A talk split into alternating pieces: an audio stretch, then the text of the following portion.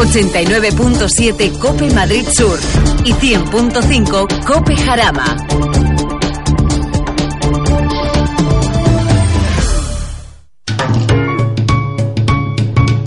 Lubricantes Total patrocina Auto FM. Lubricantes Total. Mantén tu motor más joven por más tiempo.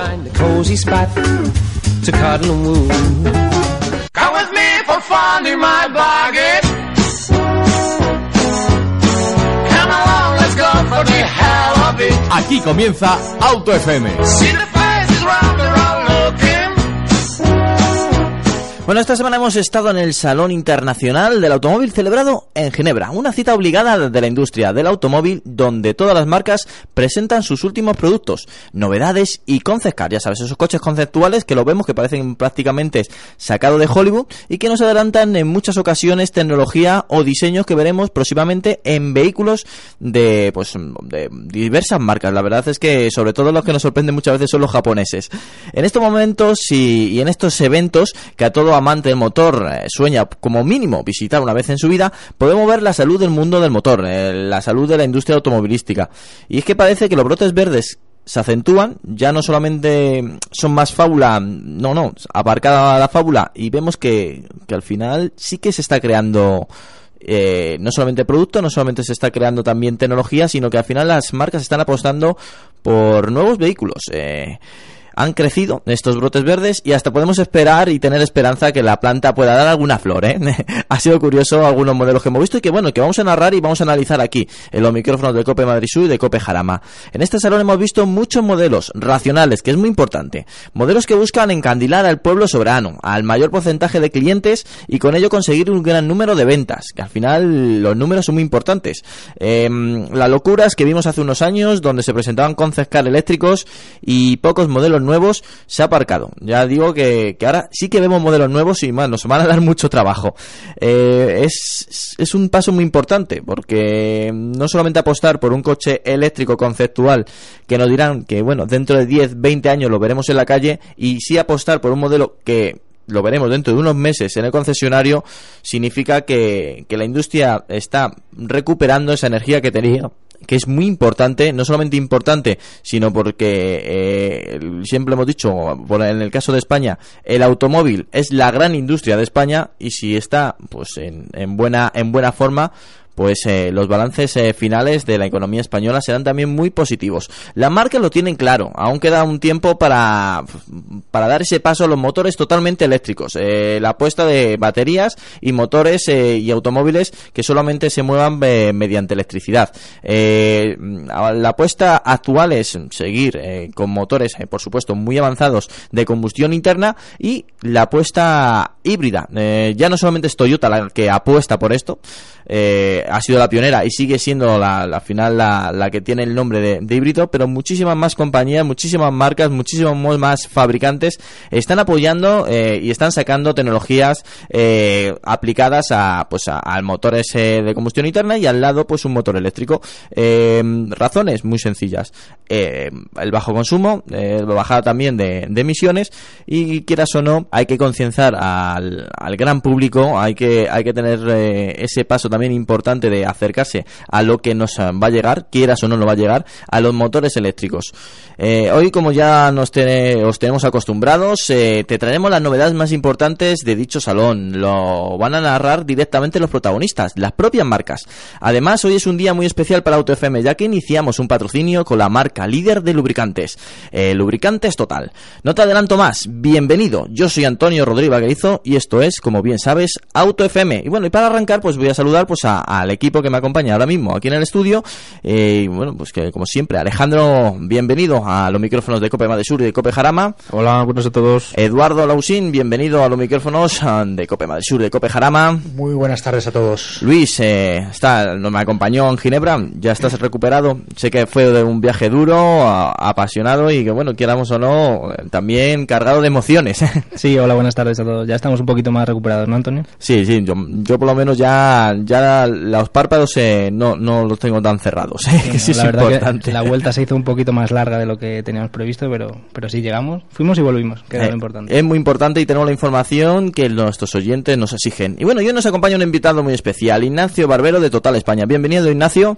Hola Antonio, buenas tardes. Te inauguras aquí en el estudio de Cope Madesur y de Cope Jarama y aparte te inauguras en el programa del motor Auto FM, con lo cual para mí es un orgullo que estés junto a nosotros y bueno, como te he dicho antes de, comenzar el programa o de récord, eh, eres uno más dentro de la mesa. Pues muchísimas gracias. Bueno, pues con esto comenzamos y comenzamos pues eh, con la primera entrevista del día y vamos a comenzar pues hablando de Audi, si os parece bien. Seguro que a, mi compañero Alejandro le parece estupendo. Comenzamos a, escuchando a Ignacio González, director de comunicación de Audi en España. Estamos en el stand de Audi, estamos junto a Ignacio González, director de comunicación de Audi en España, que nos va a presentar las novedades más importantes que han traído al Salón de Ginebra. Buenos días, encantado de estéis aquí compartiendo con nosotros pues esta premier en Ginebra. Y la verdad es que sí, tenemos mucho que enseñar este año y sobre todo el coche que tenemos a nuestra espalda, que es eh, una novedad mundial como es el Audi Q2, un vehículo dentro de la categoría sub en un segmento que no solamente en España, en el resto de Europa o en el mundo cada vez está creciendo más y la verdad muy contentos, muy contentos, sorprendidos con un vehículo compacto, como digo, un vehículo sub que pretende llegar a un público pues diferente también, un público mucho más juvenil, un público urbano, un vehículo con unas medidas y una estructura creada pues eso, para ser un vehículo utilitario por ciudad eh, y luego por otro lado también con un espacio interior que permite hacer eh, un planteamiento también de, de, viajes largos. Esta quizá podríamos decir que es la estrella del salón, pero bueno, no nos quedamos solamente con el Q2, también presentamos otras novedades este año como es la versión más deportiva, o hasta ahora la más deportiva del Audi A4, como es el S4, en su versión Avant. Ya fue presentada la versión berlina en el pasado Salón de Frankfurt y ahora aquí ya presentamos también la versión más, más deportiva. Bueno, pues ahí estaba diciendo Ignacio y nos iba adelantando pues la gran novedad y una de las grandes estrellas del salón porque nos habían avanzado que veríamos un sub de Audi, pero no, bueno, no se había desvelado prácticamente nada de su diseño. Pues bien, hemos conocido el nuevo Audi Q2, el pequeño sub de la marca de los cuatro aros, el primero eh, de todas las marcas premium en entrar en un segmento tan competido como el segmento B, eh, o conocido como B Sud o Sub B, eh, que donde están poblando el Renault Captur, Nissan Juke, para que nos hagamos una idea, el, Peugeot 2008, pues bien, pues ha decidido Audi que también tienen que estar ellos. Y por cierto, con un diseño muy diferenciado con el resto de la gama de Audi, muy anguloso y muy especial. Pero bueno, eh, siempre que hablamos de Audi tenemos que hablar con Alejandro para que me des tu opinión, Alejandro. ¿Qué opinas de este nuevo Audi Q2? Bueno, lo primero es que había gente que todavía estaba empeñada o pensaba que se iba a llamar Q1, porque ya que los Q son impares, Q3, Q5, Q7, pues dijeron, pues el, pequeño tiene que ser Q1 y bueno, hubo una pequeña discusión por ahí por las redes sociales y al final pues eh, se demostró que iba a ser Q2 y sí, sí que es verdad que, que, el diseño es no solo diferente a lo que estamos acostumbrados en Audi, sino diferente al resto de, de los modelos, que es algo que el público en general estaba pidiendo en, en la marca, que es que estaban quejándose, entre comillas, que, que, todos los modelos eran iguales, o por lo menos muy parecidos. Entonces han sacado, han presentado este pequeño sub que, que se, se diferencia completamente del resto de la gama y tiene un diseño propio, aunque sí que hay detalles que recuerdan a otros modelos de otras marcas del grupo. ¿Te gusta el diseño que es al final eh, es un diseño que, que, digamos que no estaba no esperábamos que fuera así? Pues ya sabéis la manía entre comillas que le tengo a este tipo de coches, pero no, no me disgusta. La verdad es que mm, tiene un diseño tirando a muy muy recto, pero pero me parece muy chulo porque el techo tiene una caída así estilo coupé y no, no, no, lo he visto en persona, pero parece más grande de lo que yo creo que es. Es muy interesante. Eduardo, eh, tu opinión sobre el nuevo Audi Q2. Eh, bueno, es un, es un coche que necesitaba Audi, que lo estaba pidiendo ya a gritos el, público, no solamente en Audi, sino en cualquier, eh, en cualquier fabricante. Ya hemos visto cómo SEA también se ha, se ha lanzado a esta nueva aventura. Eh, un coche además que se lanza en un mercado mm, creciente, cada vez eh, más poblado por modelos como mencionabas tú antes, Antonio, y que tiene detalles bastante curiosos de diseño. Se adhiere a la nueva imagen, al nuevo lenguaje de diseño de Audi, se aleja un poquito a lo mejor de la 1, que es el del que deriva, y tiene ese detalle del pilar trasero flotante, pero que no es tan flotante. Quiero decir, Eh, se suele hacer esa sensación de flotabilidad a través de una, de una plancha o de un, de un color negro brillante, pero en este caso, en este caso eh, es personalizable. Eh, hemos visto imágenes en las que eran color gris plata y imágenes en las que Mm. eran negro brillante, entonces pues da un plus de, de- de originalidad al, al diseño, a la carrocería. Y luego está el tema de que, bueno, pues tiene una gama de motores eh, amplísima, hasta los 190 caballos. Puede- Desde, desde 116. Sí, sí, es además, un- eh, los gasolina y los diésel van todos juntos en potencia. O sea, hay un gasolina de 116, un diésel de 116, un gasolina de 150, un diésel de 150, gasolina y diésel de 190. Sí, y luego además podemos elegir entre cajas eh, manuales, cajas DSG, entre tracción delantera, tracción total. Quiero decir, eh, Cubre todas las opciones. Sí, estamos probablemente ante uno de los sub más completos en ese segmento de- del mercado completo, vamos. Bueno, pues eh, es interesante, sobre todo por el segmento del Q2, que Audi es la primera en mover ficha.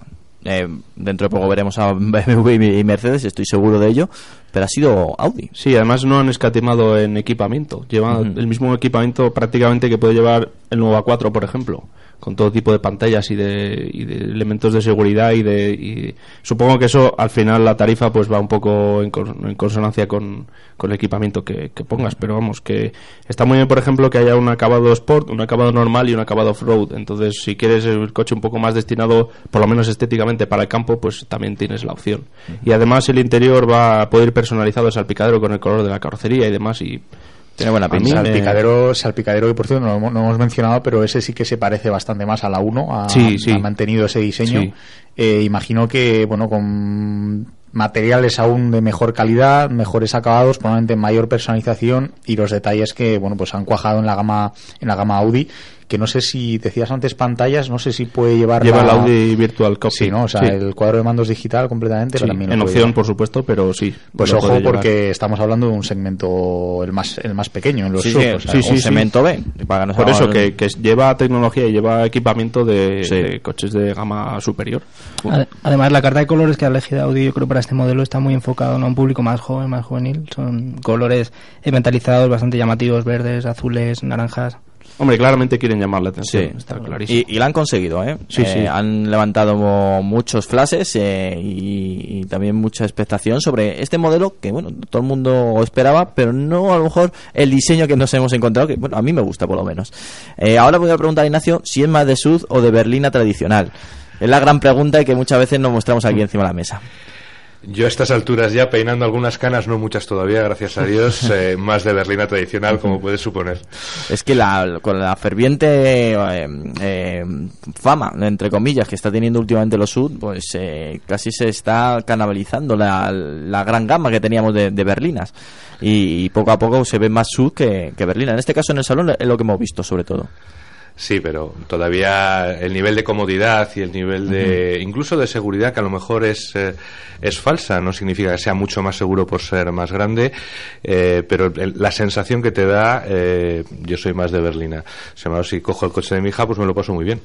Ah, bueno, pues, importante. ¿El coche de tu hija es? Un C4. Vale, pues ahí lo tenemos ahí y lo apuntamos. Y seguimos adelante y ahora nos vamos con el grupo PSA. Vamos a hablar, eh, bueno, hablamos en su momento, hablamos hace escaso dos días y medio con José Antonio León, el DIRCON del grupo PSA en España, y vamos a conocer por, la, por las novedades más importantes que nos presenta tanto Citroën como Peugeot y DS en el Salón de Ginebra. Estoy en un vehículo muy especial, seguimos en el Salón de Ginebra. Si no lo habéis reconocido, estamos en el nuevo Meari, en el Meari eléctrico. Y este, junto a mí está José Antonio León, responsable de comunicación del Grupo PSA, que nos va a presentar este coche y, por supuesto, todas las novedades del Grupo PSA. ¿Qué tal? Eh, bueno, este coche yo creo que representa la esencia de Citroën, ¿no? De la nueva Citroën. Es un coche 100% eléctrico, como dices, eh, que encarna el mito del Meari, pero evidentemente mm, muchos años después, ¿no? Eh, bueno, será un coche que estoy seguro que hará las delicias de, de nuestras costas, nuestras islas. Y bueno, pues representa, como digo, esos valores de feel good, de mm, hacerlo todo sencillo, que lo quiere decir que esté reñido con la calidad, justo al contrario, y en un ambiente, tanto en el color, como en el diseño, como en detalles como el- la impermeabilidad de los materiales, que lo hacen realmente un, un coche optimista, un coche que será seguro, insisto, eh, relevante, muy relevante en los próximos meses en España y en toda Europa, ¿no? No solamente vamos a hablar de Citroën, también vamos a hablar de Peugeot. Sí, bueno, Peugeot eh, pues sigue consolidando una gama, una gama cuyo cuya punta de lanza es el 308, que ya sabemos todos que equipa sus versiones GT, GTI con motores de alta prestaciones además desarrollados en parte por Peugeot y eh, bueno pues presenta sobre todo como novedad más destacada este salón de Ginebra el nuevo 2008 un 2008 que es muy diferente al predecesor un 2008 que cambia radicalmente su frontal y que es mucho más crossover todavía de lo que ya era el predecesor. Y ahora de lujo vamos a hablar de la marca DS la marca DS que hace un año pues se presentaba como la nueva marca eh, premium del grupo PSA una marca que intenta transmitir el lujo francés en una marca de automóviles en un territorio que nadie ocupa todavía y que presenta sobre todo un concepto yo creo que innovador y revolucionario, el ITEMS, que también es un coche 100% eléctrico como este Meari, pero en este caso un coche muy deportivo que sin duda anticipa seguramente algunos elementos de diseño de la futura marca DS. Muchísimas gracias, José Antonio. Bueno, pues ahí tenemos a José Antonio y la verdad es que la presentación que nos hacía, sobre todo de Peugeot, que conocimos el restyling del 2008, que ya hemos hablado aquí en el programa sobre el 2008, largo y tendido, y bueno, ya conocemos eh, que han cambiado sobre todo la parte eh, delantera, una calandra más agresiva, una calandra que da la sensación de ser un coche más grande, más sus y abandonar ese concepto crossover que sigue siendo, ¿eh? sigue siendo que no, no, no ha cambiado tan radical. Y bueno, también eh, pues tuvimos la oportunidad de sentarnos en el Meari eléctrico, un coche pues un coche especial, un coche eh, juvenil y un coche eh, muy simpático. me gustó. No, no, me importaría viajar en, un Meari eléctrico por nuestras playas. Eh. es un coche curioso. la gracia es que, es el sucesor del, del Meari original. Y aunque la idea no es la misma, pero bueno, por lo menos se parece. La idea, el concepto es similar. Pero es más pequeño, ¿eh? Más pequeño. ¿Más pequeño? Sí, sí. Es, sí, bueno, no, no, no, no, olvidemos que se, se basa en el vehículo de Bolloré que hacen, que bueno, pues es una empresa que se dedica a hacer coches eléctricos eh, lo que pasa es que bueno ha cogido el estilo del Cactus M, que fue el prototipo mm. de cactus mearizado de, de, Citroën, eh, que presentó en no sé qué salón del automóvil, ahora mismo no lo recuerdo, pero bueno, fue a finales del año pasado y la verdad es que lo ha copiado prácticamente. Entonces mm. tenemos un coche, la verdad es que original, original, además eléctrico. Un coche muy especial. Bueno, ya está con nosotros Pablo García de Autofácil y de la revista Evo. Bienvenido, Pablo. Buenas tardes a todos. Bueno, eh, una entrevista muy especial que podemos ver también en, en, el YouTube de Autofácil y que, bueno, nos puede, me pueden ver a mí y a José Antonio sentados en el Meari eléctrico, ¿eh? Sí, bueno, esta, este año hemos incorporado la, la novedad gracias a, vosotros. Pues bueno, eh, estos últimos años siempre ibais ahí con el micrófono en mano. Eh, para el programa de radio se escuchaba las entrevistas. Y bueno, pues a raíz de una, de una idea que se le ocurrió a nuestro director general, a Juan Hernández, efectivamente. pues bueno, cubrir el Salón de Ginebra de una manera diferente, pues bueno, aprovechando el buen trabajo que hacéis todos los años, pues ¿por qué no grabar la, la entrevista? Entonces, bueno, pues lo habéis grabado, habéis hecho un trabajo excelente, vamos, me, por lo que he estado viendo me parece una pasada. Muchas gracias, Pablo. Y hemos colgado pues todas las entrevistas en, en, el canal de YouTube de autofacil.es y bueno, pues ahí tenéis la, podéis ver a Antonio, a los que no le conocéis, un tío muy guapete, y a todos, o a casi todos los jefes de prensa de, de las marcas y bueno, pues la entrevista muy chulos y los vídeos muy, muy atractivos y muy, muy curiosos de ver. Bueno, pues eh, has venido con las dos revistas, has venido con la revista Evo y la revista Autofácil, que más adelante hablaremos de ellas, pero bueno, eh, me gusta, insisto, la portada de esta semana, bueno, de este mes de la revista Evo. ¿eh? Sí, bueno, pues una portada muy azul, muy novedosa, con un Ford Focus RS presidiendo en tercera generación y la comparativa con los, con los tres rivales. Rivales eh, tirando a lo antiguo, por así decirlo, no son los rivales directos, como, como cabría esperar un poco, pues, rivales como el RS3 o, el Golf R y demás, sino que hemos tirado hacia los antepasados del, del Focus RS, con una comparativa que hicimos en el País Vasco, nos subimos a, Donosti y bueno, pues eh, buscamos a través de internet, de blogs, foros y demás, pues un MK1, un RS MK1, un RS MK2 y un Score RS Cosworth. Los enfrentamos, fuimos a probarlos y, y bueno, pues durante la jornada que estuvimos pudimos sacar nuestras propias conclusiones de cuál coche o qué coche nos quedaríamos y compararlo con el, con el MK3 y ver si realmente el MK3, el Focus RS, el, el que mm. se vende ahora mismo, es un digno sucesor o, es el rey de los RS. Entonces, bueno, pues una comparativa muy bonita con fotos muy atractivas y, muy entretenida de leer. Y muy interesante y recomendada también de parte de Auto FM. Y seguimos adelante y hablando de Evo, pues he dicho, pues es el momento de hablar también de BMW, de, en este caso porque han presentado el BMW M2, que es un coche muy de Evo, que ahora, ahora lo comentaremos. Nos vamos con Borja Hormigos, jefe de prensa de BMW en España. Llega el momento BMW, seguimos en el Salón de Ginebra y tenemos a Borja Hormigos, eh, jefe de prensa de BMW España, para que nos presente las novedades más importantes de la marca alemana. Hola Antonio, pues bueno, eh, presentaros aquí nuestras novedades en nuestro stand aquí en el Salón de Ginebra. Principalmente BMW Serie 7, es un coche muy lujoso, eh, con mucha comodidad, pero que aparte tiene dos bazas más. La primera de ellas es la eficiencia y para eso tenemos el nuevo BMW Serie 7, 740e, que es un vehículo híbrido enchufable. En el lado de la deportividad, pues tenemos el nuevo BMW M760 Li, un BMW con un motor V12 que desarrolla más de 500 caballos y que propulsa este coche de 0 a 100 en solo 4,2 segundos. Ya son cifras, ¿eh? Sí, sí, son cifras desde luego muy impactantes. Seguimos con el tema de la eficiencia y es que tenemos otro híbrido enchufable, que es el BMW i8, que trae aquí a Ginebra una edición muy especial que se denomina Protonic Red. Es un coche, un i8, como dice su nombre, en color rojo, con unas unidades limitadas que estamos seguros que serán muy demandadas en el mercado. Y eh, último, pero no por ello menos importante, tenemos los M. Y la estrella es este nuevo BMW M2 Coupé que desarrolla 370 caballos. Me ha dicho un pajarito que la has probado en Laguna Seca. No sé si será cierto. Es cierto, eh, no sé quién te lo habrá dicho, pero bueno, es cierto. Eh, probé el coche en el circuito de Laguna Seca. Fue una experiencia inolvidable y bueno, eh, deciros que bueno, el coche, eh, sin más, es, para mí es el favorito de, la gama de BMW, mi favorito eh, particular y personal. Son 370 caballos, un peso más reducido que M3 y M4 y un coche mucho más manejable y más divertido que estos que son un poco más grandes la pura esencia de BMW M, lo que siempre aspira un, un, seguidor de BMW, lo tenemos en el M2. Lo tenemos en el M2 y a, a un precio más asequible que ningún M, ¿no? Porque es el acceso a la gama BMW M por 62.900 euros, así que bueno. Me has dejado con los dientes largos, mucha envidia y no creo que sea el único, sobre todo a nuestros oyentes. y lo que Yo, yo insisto, mucha envidia porque la verdad es que eh, tiene unas cifras espectaculares. Eh, siempre que hablamos también de BMW, pues eh, siempre me gusta hablarlo con Pablo porque es un ferviente seguidor de esta marca y yo creo que el M2, digamos que podría ser el E30 moderno, el M3 E30 moderno por sus características y bueno, por, por esa esencia tan especial.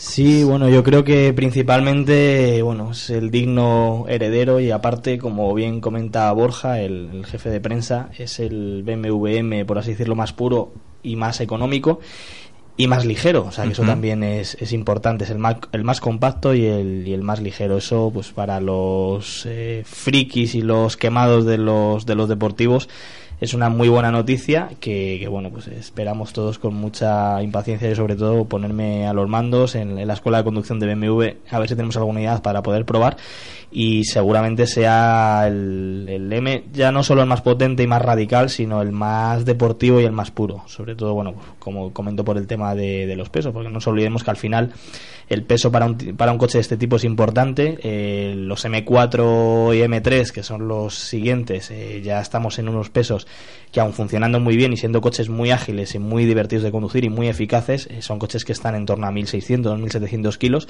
y este pues se queda en, en bastante menos kilos. O sea que solo por eso compensa la, no la falta de potencia, sino el tener menos potencia. al final lo que se busca es eficacia y, poco peso como tendrá el como tiene este BMW M2.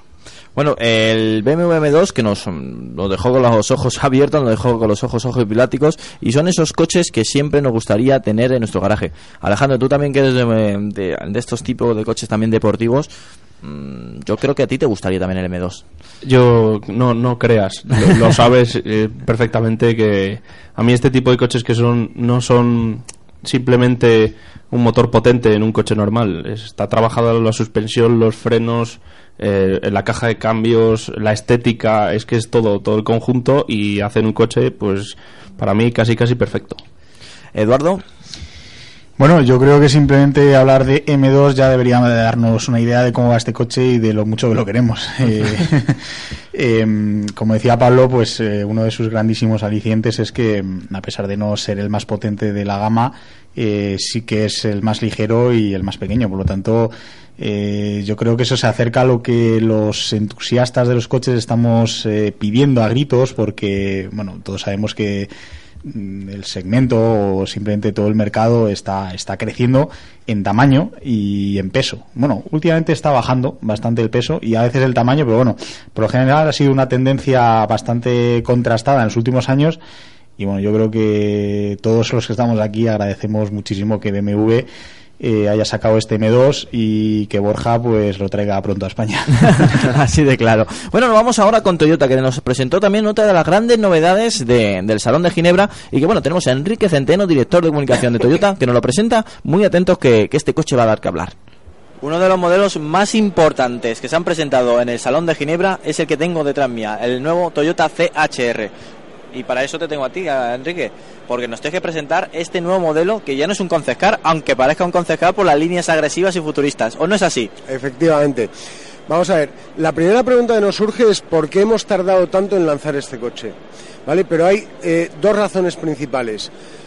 Era un coche que necesitábamos pero era un coche que teníamos que esperar al nuevo concepto de la arquitectura global de Toyota que hemos estrenado en Prius, que hemos presentado hace apenas unas semanas, con lo cual necesitábamos la nueva plataforma, es una plataforma del segmento C y necesitábamos que tuviese una motorización híbrida, pero no la motorización híbrida que hemos tenido hasta ahora, sino ya la nueva generación de híbrido que también hemos estrenado en Prius.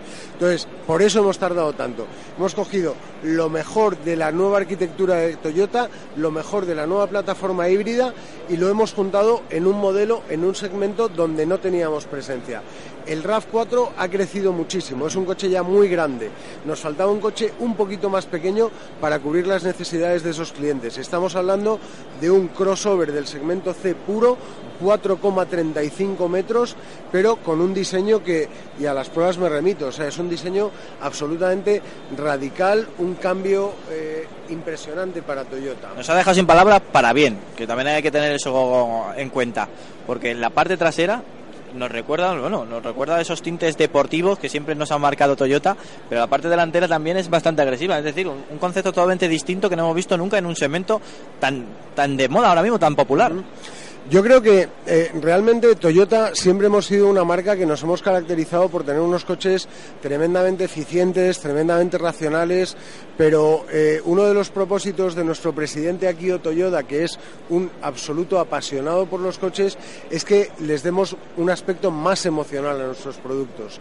Es decir, ya no tenemos solo que tener buenos coches, tenemos que tener coches de esos que te hacen vibrar, que te hacen sentir, que te hacen aceleran el pulso y que te hacen... Pues ahí tenemos Enrique está presentando el CHR, un modelo, un sub de, del segmento C, al final el que va, va a luchar directamente con el Qashqai, con el nuevo Seat Ateca, con, con el Renault Kadjar, un modelo muy importante en volumen para Toyota que tiene dos noticias, eh, que no habrá versión diésel, será solamente híbrida o gasolina y su estética, una estética, mm, bueno, pues eh, entre comillas radical, eh, con tendencia muy, muy deportiva, donde se esconden las puertas traseras eh, y bueno, pues tiene una caída em, simulada del techo para hacerle un efecto coupé. A mí, te puedo decir, cuando lo he tenido al lado, cuando lo he tenido a, escasos metros, me ha encantado. Me parece una solución fabulosa. Para una familia, al final es un coche que, que lo que busca es espacio dentro, pero por fuera que no tengas el carnet diciendo eres un padrazo o eres una madraza y este coche te puedo asegurar que, borra de, de, lleno este, este concepto por lo menos de, coche familiar. O sea que este coche le pasa lo, contrario que el Q2, que parece más pequeño de lo que es. Eh, A mí en, las fotos me parece más pequeño de lo eh, que aparentemente decís que es de rival del Qashqai. Efectivamente. es un coche relativamente grande. Efectivamente. Eh, vale, vale. Mm, es que en las fotos parece más pequeño. De hecho, eh, parece rival del Q2. Como es tan tan agresivo y, la cabina está tan recogida. A ver, las líneas son muy marcadas, sí. eso está clarísimo. De hecho, recuerda algunos rasgos a, los Lexus, a los nuevos Lexus. Sí, luego hablando, muy afiladas hablando con Enrique nos lo dijo que al final ha habido una cesión de, de cierto diseño de Lexus en este modelo. Y, y se nota. Empezando porque no hay motores diésel, ¿no? Como en Lexus. Sí, por ejemplo, eh, es un, un ejemplo de, por lo menos, de, de toque de, de ingeniería, pero no solamente eso, sino pues la, la falsa caída del, en el pilar C o, o las agresivas líneas eh, que encontramos tanto en la parte delantera como en la trasera. Pablo, tú que la has visto, la has visto en foto, no la has podido ver en el salón, eh, bueno, te tocó cubrir el salón desde aquí, desde Madrid, pero ¿cómo has visto este modelo? Yo ahora te lo cuento antes de seguir y que Sí. nos empiecen a dar para el pelo en redes sociales y demás. Hemos metido la pata, pero hasta el fondo. El M4 pesa 1572 kilos y el M2 1570 kilos. O sea que esto de que pesa ¿Sí? menos. Sí, el, el M4 pesa 2 kilos más. para talibanes, dos kilos son. Oye, dos kilos son dos kilos, ¿eh? A ver, tene- tenemos razón, pero que si hay algún oyente que está aquí con las fichas Sí, sí. técnicas, eh, a ver, luego sí que es cierto que una vez que lo carguemos y vayamos, seguramente Yo- sea mucho más ágil el M2, pero que antes de que alguno en las redes ponga... No, kilos. Yo salgo de casa sin dinero por esto, ¿eh? O sea, no es por, no es por otra cosa, es para que pese menos el dinero en billetes en vez de monedas, ¿no? Es más pequeño, es más ágil supuestamente y es más estrechito, o sea que seguramente... No, no, pero que haces bien, que haces bien, Sí, Pablo. no, no. Aquí las cosas claras, que me gusta. Lo, comento y, y ya está, lo estaba viendo. Oye, Pero no que- no es que, que hable otro y busco un poco Venga, de... perfecto. No sé ni lo que estábamos hablando. Estaba Vale, buscando aquí las la información de técnicas del- BMW. Vale. Eh, Eduardo, ¿cómo has visto este nuevo Toyota, el CHR? Pues mira, lo estaba esperando como agua de mayo. Eh, La verdad es que mm, es un coche que, que- que también necesitaba la... Oye, parece raro, ¿no? Esto de decir, es que una marca necesita un sub, pero es que es así, ¿no? Es lo que demanda el mercado, lo que se compra y lo que más vende, ¿no?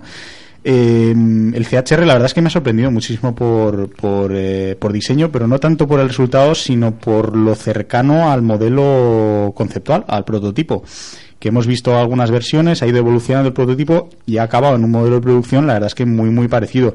Y como decís, eh, muy musculoso, muy anguloso, unos pasos de rueda muy marcados, las puertas traseras están, eh, están eh, ocultas, tiene los, los, eh, las manetas de las Sí, las puertas manetas están arriba. colocadas de una forma extrañísima además, ¿no? Están muy altas, en fin. Eh, un coche que desde luego por diseño, si tiene que rivalizar con coches como el Yuke o como el Honda HRV, que está un pelín por encima, porque los japoneses parece ser que están entre medias de, de los dos, ¿no? Sí, pero el yo es más pequeño. Es un Sí, modelo sí, sí, así. por eso, por eso digo que, que por, por ejemplo, pasa con el HRV, ¿no? Que Sí. están entre, entre dos segmentos, ¿no? Se han quedado como entre dos segmentos, a lo mejor para, oye, para el que no necesite un coche más grande, pues eh, se pasa uno más pequeño y el que necesite un coche tan pequeño, en fin, eh, que sí, que, que tiene un diseño, yo creo que va, va a cuajar muy bien en, en el mercado. Pablo. Ahora ya sí, ya sé dónde, ya me he encontrado. Eh, me parece muy bonito, eh, como dice Eduardo, un coche que no, no tiene pinta de, de concept, sino que parece muy desarrollado ya para, vamos, para ponerle unas placas de matrícula y ponerlo a la venta. Lo que sí me ha sorprendido un poco, eh, el otro día viendo las fotos y teniendo una foto aquí delante, eh, es, es un poco los parecidos eh, razonables que tiene. O sea, el frontal es un RAV4, Sí. la trasera, el paragolpes trasero es un Yuke, eh, los faros me recuerdan al Lexus NX. Y, a- y al Civic. Al Civic y el lateral del montante B para atrás me recuerda al Hyundai Veloster, un poco con la puerta esa, o sea, tiene una mezcla un poco, tiene lo mejor de cada, o, o la- las cosas, o los rasgos originales de Sí. estos coches que he dicho, que al final el Veloster es un coche que puede gustar o no, pero bueno, el tema de la puerta es muy original, el Juke, la parte trasera es muy original y, destaca también en eso, los faros traseros tipo NX, que en el NX son como un poco lo que destaca, y aquí lo que han hecho ha sido coger un poco los rasgos característicos de estos modelos y meterlo en un coche y les ha quedado un coche que, que sin duda yo creo que se, se va a vender muy bien, solo por el hecho de que es un Toyota y bueno, pues la gente eso lo valora mucho. Y el concepto de coche que, que bueno, eh, no es un Urban Cruiser como, como tenía antes Toyota que fue un poco fiasco en el sentido de, de ventas, era un coche caro y que no aportaba nada y este pues aporta un diseño muy atractivo. Eh, me imagino que motores eh, va a haber una versión híbrida creo que leí el otro día en Sí, el sí. dossier. o sea el coche eh, va a molar mucho para, para poderlo comprar. O sea va a ser muy interesante Es más, la versión que había ahí, el coche que había ahí, ya era el híbrido. Nos presentaron directamente el híbrido. Sí, y además lo bueno de esto también, el, el precio, quiero pensar que al fabricarse en, en Turquía, al fabricarse no en Japón, Mm. eh, los costes van a ser eh, mucho más baratos, o sea, no va a ser un coche excesivamente caro, o sea, va a estar en un precio razonable en cuanto a la competencia y los equipamientos, pues eh, me imagino que pasará exactamente igual. Al final los coches japoneses, los que tienen que importar, eh, vienen con equipamientos cerrados por el tema principalmente de logística y de que es muy caro pues eh, elegirlos a la carta, por así decirlo, y este vehículo, pues bueno, al no fabricarse en Japón y fabricarse en Europa, pues bueno, eh, va a estar con precio europeo, o sea, un precio competitivo y con equipamientos pues que podrán posiblemente ir, ir a la carta, no serán cerrados. Incluso, Entonces, perdón. Una Sí, cosa, sí, un sí. apunte. Incluso el- el- la mecánica híbrida se fabrica en Europa, En en, Europa, Reino Unido. O sea, es un coche completamente fabricado en Europa. Entonces podrías llegar a tener un Prius sub más barato. Quiero decir, Sí. el Prius va a costar sus 29.900, como comentamos el otro día. Este si cuesta 23.000 o 24.000. Sí, pero yo creo que el concepto de este coche, yo creo que lo del híbrido... No, no es, no es lo, no es yo lo creo mismo, que al pero... final el- lo, lo interesante va a ser poder verle con el motor 1.2 turbo, Sí. eh, que es un motor que está funcionando muy bien. En un coche de este tipo puede ser una opción súper interesante, porque al final, bueno, pues el híbrido eh, está muy bien, pero yo creo que el perfil de la persona que se compra este coche, tenemos un RAV4 híbrido al final, o sea que yo creo que este coche tiene que ser con, bueno, pues con un motor 1.2 turbo o con 116 caballos como el que, el que ha empezado a montar el Auris y yo creo que puede ser un coche que puede hacer muchísimo daño a, a la competencia, pero muchísimo daño, ¿eh? Pues le apuntamos, sí, Alejandro. No, yo quería, estaba mirando lo de los, los BMW. y es que hay una configuración del M2 en la cual pesa más que el M4 manual. Y es el DKG que pesa 25 kilos más y en concreto 23 más que el M4 manual. Bueno, pues ya está, pues no van a, Entonces, no van a pedrear. diría, seguro que algún oyente dice, eso va a ir más a ploma, cuanto más pesa. Bueno, pues que quede ahí como fe de ratas y de todas maneras nos gusta también decir las cosas cuando, pues, entre comillas, nos equivocamos o, casi nos equivocamos. Pues es lo bueno de este programa que se hace en directo, que todo hay que decirlo. Ahora que ya hemos sobrepasado las siete y media, llega el momento de hablar de total. eh, y bueno, pues eh, para arrancarlo, qué mejor que, que escuchando esto. Lubricantes Total, una formulación exclusiva a la vanguardia de la tecnología. Los lubricantes Total prolongan la vida de tu motor y mejoran su rendimiento en las condiciones más extremas. Lubricantes Total, mantén tu motor más joven por más tiempo. Bueno, pues eh, como te he mencionado al principio del programa, hoy iniciamos una, una colaboración muy especial con una de las grandes empresas del sector de la automoción, Lubricantes Total. Para nosotros es un orgullo la confianza que han mostrado en nuestro medio y es una oportunidad para acercar al oyente la importancia que tienen los lubricantes para nuestro vehículo. Según define la RAE, la Real Academia de la Lengua, un lubricante es una sustancia que, colocada entre dos piezas móviles, no se degrada y forma asimismo una capa que impide eh, su contacto, permitiendo su movimiento incluso a elevadas temperaturas y presiones. Eh, es que es muy importante los lubricantes. Muchas veces no, no lo tenemos en cuenta o nos pensamos que, bueno, pues sí, vale, bueno, está ahí, eh, no sabemos ni cuándo hay que cambiarlo o, elegimos la opción más barata. Hay que tener mucho cuidado, ¿eh? Eh, un buen lubricante proporciona a nuestro motor que dure más kilómetros, gaste menos combustible y emita menos gases contaminantes. Pero bueno, ¿quién mejor para acercarnos a estas características que Ignacio Barbero de Total España? Bueno, Ignacio, mm, muchas veces lo, hemos dicho, le- tenemos olvidado a- a el aceite de nuestros coches. Bueno, está ahí, no lo tenemos, eh, a no ser que no dé el chivatazo en el cuadro de mandos, mucha gente no, ni lo piensa cambiar en, en, en los kilómetros recomendados por un fabricante. Bueno, pues efectivamente, y tenemos que tener en cuenta que es, es la sangre del motor, es lo que hace, lo que hace funcionar todo, ¿no? Eh, lo primero que querría decir es que habría que corregir a la RAE, ¿no? La- el aceite lubricante se degrada, evidentemente, no es algo que no se degrade nunca, eh, si no, oh, lógicamente, pues no venderíamos una sola gota de aceite después de sacar el coche de fábrica. Eso es importante, Y no, sí. es, no es el caso, ¿no? Efectivamente tiene mucha importancia, no es, eh, eh, no es baladí, no puedes dejar cualquier, eh, cualquier aceite, tienes que poner el que, el que recomienda tu fabricante y no nos damos cuenta y cuando nos damos cuenta porque salta el chivato eh, es para que pares el coche, lo dejes en la cuneta y llamas a la grúa directamente, es así de importante. Pero bueno, la gente lo sigue teniendo, los kilómetros siguen corriendo y se piensa que, pues como bien has dicho, que, que el aceite es perpetuo, es para toda la vida. Y no es así. Eh, ¿Qué características tiene el aceite total eh, que nos hace pues, tener tanta importancia elegir esa marca para nuestro vehículo? Hombre, yo digo, yo diría que ten- tenemos una, una investigación y desarrollo detrás, pues, pues testado, pues desde en Fórmula 1 con los equipos Lotus Renault o con los equipos ah, Red Bull, por ejemplo, los dos ah, campeones del mundo eh, en algunas ocasiones. Eh, en rallies, eh, recientemente hemos ganado el, el, el París-Dakar, ¿de acuerdo? Eh, bueno, era el Dakar, evidentemente, lo Sí. de París ya no. En motos, con Kawasaki, que ha ganado Superbikes, es decir, tenemos un... eh, eh, un campo de pruebas, eh, digamos, amplísimo en el que en el que estamos demostrando día a día que somos capaces de sacar lo mejor, lo mejor de todos los motores, ¿no? Y luego, bueno, pues con colaboraciones con, eh, con marcas de primera línea que nos, nos obliga a estar permanentemente punteros a la hora de a la hora de, de, diseñar nuevos productos cada vez más más eficientes y además cada vez más exigentes porque los motores cada vez lo cada vez exigen un nivel de tecnología más alto.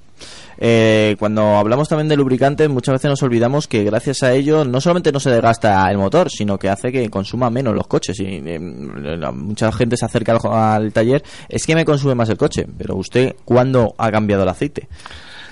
Correcto, y además ahora las nuevas, eh, las nuevas formulaciones que tenemos, tanto en vehículo pesado como en vehículo ligero, pero en vehículo pesado tremendamente importante, tenemos bastante, bastantes productos con la marca Fueleco, que significa que reduces al menos entre un 3 y un 5% el consumo de, de, carburante. Esto, pues en un vehículo privado siempre es importante, evidentemente, pero en un vehículo pesado, pues es muy, muy importante. Reduces fricciones, sin perder lubricación y eso consigue que el motor sea más eficiente consumiendo consumiendo menos. Y también es el encargado de transmitir el calor al circuito de agua, al circuito de anticongelante eh, y al final eh, siempre hemos dicho lo que la gasolina produce, lo que el combustible eh, produce, gran parte es calor y si no lo sacamos del motor pues tenemos grandes pérdidas de potencia hay que sacar ese calor, ese calor lo saca el aceite, lo saca también el líquido refrigerante, como es natural, eh, de dos maneras diferentes, pero el primero que evacúa ese calor de la cámara efectivamente es el, es el aceite lubricante. ¿no? Siempre decimos que tiene, tiene más, pero tiene tres grandes eh, necesidades eh, un motor y las tres necesidades las cubre el aceite lubricante, ¿no? Es disipar calor, evitar fricciones y llevarte toda la porquería que encuentre, virutas, agua, etcétera, eh, carbonilla, etcétera, ¿no? Es detergencia, es antitérmico y es, eh, y es antifricción. Son básicamente las tres propiedades. Hay muchas, otras, muchas otras, ¿eh? pero básicamente, como mínimo, tiene que cumplir con esto. Juan. Yo, buenas. en primer lugar, te quería hacer una pregunta que, que siempre es muy recurrente entre, entre los que conducen, ¿no? Y es, ¿qué diferencias hay entre las nomenclaturas de aceite? Porque todo el mundo siempre me pregunta lo mismo. ¿Y 5W30 mejor que 10W? Serían. Para un resumen muy rapidillo, así para andar por casa, ¿cómo, cómo les dirías? Un resumen muy rapidillo para andar por casa. Las dos primeras, eh, la primera cifra seguida de la W, pues el 5W o el 10W, es lo que llamamos viscosidad en frío. Y la segunda cifra detrás del guion, el 30, el 40, el 50, es la, viscosidad en, en caliente. ¿no? Ah, históricamente, y para romper un poco con la vieja creencia, esas viejas creencias que, están muy arraigadas, eh, no significa que es el 10W o el 15W sea el grado en frío, eh, para climas fríos y el 50 para climas calientes, sino que es el motor frío o el motor caliente. Eh, lógicamente, eh, los combustibles multigrado, que ya desde hace muchísimos años son los que utilizamos, pues tienen diferentes propiedades en frío y en caliente, lo cual permite, para que te hagas una idea, cuanto más baja sea la viscosidad en frío, pues más facilitas el arranque, que no olvidemos que es el momento en el que más desgaste tiene un motor. Pero una vez que el motor ha tomado temperaturas, si el aceite es demasiado fluido, no va a cumplir su función, con lo cual lo que haces es aumentar un poquito la, viscosidad. Y es la segunda cifra, el 50, el 40, el 30. Es decir, motor frío, las primeras cifras, motor caliente, la segunda cifra. Y luego la tendencia del mercado, lo que estamos desarrollando todos eh, es eh, cada vez más, porque los motores lo exigen y por, precisamente por ser fueleco y por por eh, minimizar fricciones, el mercado va hacia grados muy, muy bajos. Nosotros, por ejemplo, estamos desarrollando ahora en los centros de investigación 0W12, 0W17. 0W. 0W ya es bastante habitual. En, Mazda, en, muchas marcas empieza a ser eh, muy habitual como aceite Peugeot, es decir, no, en, marcas, digamos. Uh, tope absoluta, sino coches que tenemos en la calle están ya saliendo con 0W30, prácticamente todos. Pero es que es la única manera eh, de conseguir eh, consumos ajustados y, lógicamente una vida del motor larga. Y una, una última pregunta por mi parte, si me permites, Antonio. otra pregunta muy recurrente que me hace la gente es, mi coche tiene puesto que tengo que hacer la revisión cada 10.000, 15.000, 20.000 kilómetros. ¿En qué punto influye el aceite que se le echa al vehículo para tener que hacer la revisión antes o después? Porque es algo que también vuelve locos un poco a los, a los aficionados. Yo diría que en todo o en nada. Es decir, evidentemente el aceite es una de las partes que se degradan. Eh, corregido a la raya al principio, Sí, sí. pues evidentemente el aceite se degrada. ¿Por qué se degrada? Porque está ahí para degradarse, para asumir toda la, todas las guarrerías varias que va encontrando por el motor y porque los aditivos antitérmicos, antioxidantes, etcétera, lógicamente la reserva alcalina, etcétera, tiene una serie, eh, eh, aca- acaba desgastándose, ¿no? Entonces, es una de las piezas de desgaste, como hay otras, y por tanto tienes que usarlo el tiempo que lo tiene, o los kilómetros que lo tienes que usar. Hay otras, por eso digo que en todo o en nada. Eh, si haces muchísimos más kilómetros o, o exageras, por ejemplo, el freno, etcétera, pues tendrás que ir para cambiar pastilla de freno. En el fondo tienes que ir al taller cuando marca el fabricante porque tienes una serie de piezas, entre ellas el lubricante, que hay que cambiarlo problema o ventaja o por qué la gente dice voy al taller porque eh, tengo que cambiar el aceite pues porque el- la pastilla de freno, el neumático, etcétera, siempre acabas mirando y bueno, mientras el coche frene, bueno, mientras el coche se agarra al suelo, etcétera. El lubricante, eh, como se te encienda el pilotito rojo, es lo que yo digo, para, para porque te cargas el motor, en- o la transmisión, en Sí, fin, el- lo que estés usando. Y entonces, pues la gente asocia mucho el cambio de aceite al paso por taller, pero es un fungible más, eh, con un periodo de vida que- que hay que respetar. Yo, yo quería decir Sí. también que Total no, no solo hace aceites para motor, también hace para cajas de cambios, hace tienen productos para los hidráulicos, tiene refrigerantes, tiene para máquinas agrícolas, o sea, tiene todo tipo de lubricantes que puede llevar un motor. Y o, añado- o sea, un vehículo, Sí, perdón. sí. Y añado la importancia del aceite de la caja de cambios también. Que Sí, por eso, a veces eso iba. también- Que no es solo el del motor, sino el de la caja de cambios es mm, casi no, no tan importante, pero mm, se acerca bastante, sobre todo en cajas automáticas y demás, que mm, una son, las avería. grandes, son las grandes olvidadas. ¿eh? Sí, una avería puede ser tela. Se nota que Alejandro ha pasado por la Wikipedia, ¿eh? O sea, un, buen, un buen repaso de para lo que sirve el aceite. Y más, No, y hombre, eso ya lo aviación. sabía.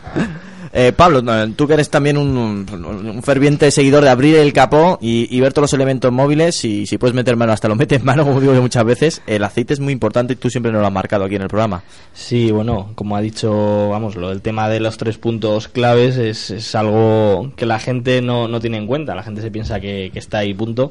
Y sí que es cierto que un aceite bueno es, es importante. De ahí, pues, un poco la- las diferencias. Los neumáticos pasan un poco parecido. Al final, eh, tienes neumáticos de, de 30 euros que, sí hacen la misma función que unos neumáticos de 80, pero es evidente que, con los de 80 vas a ir mucho mejor y, y va a tener una medida de seguridad, mejor agarre, mejor comportamiento mojado.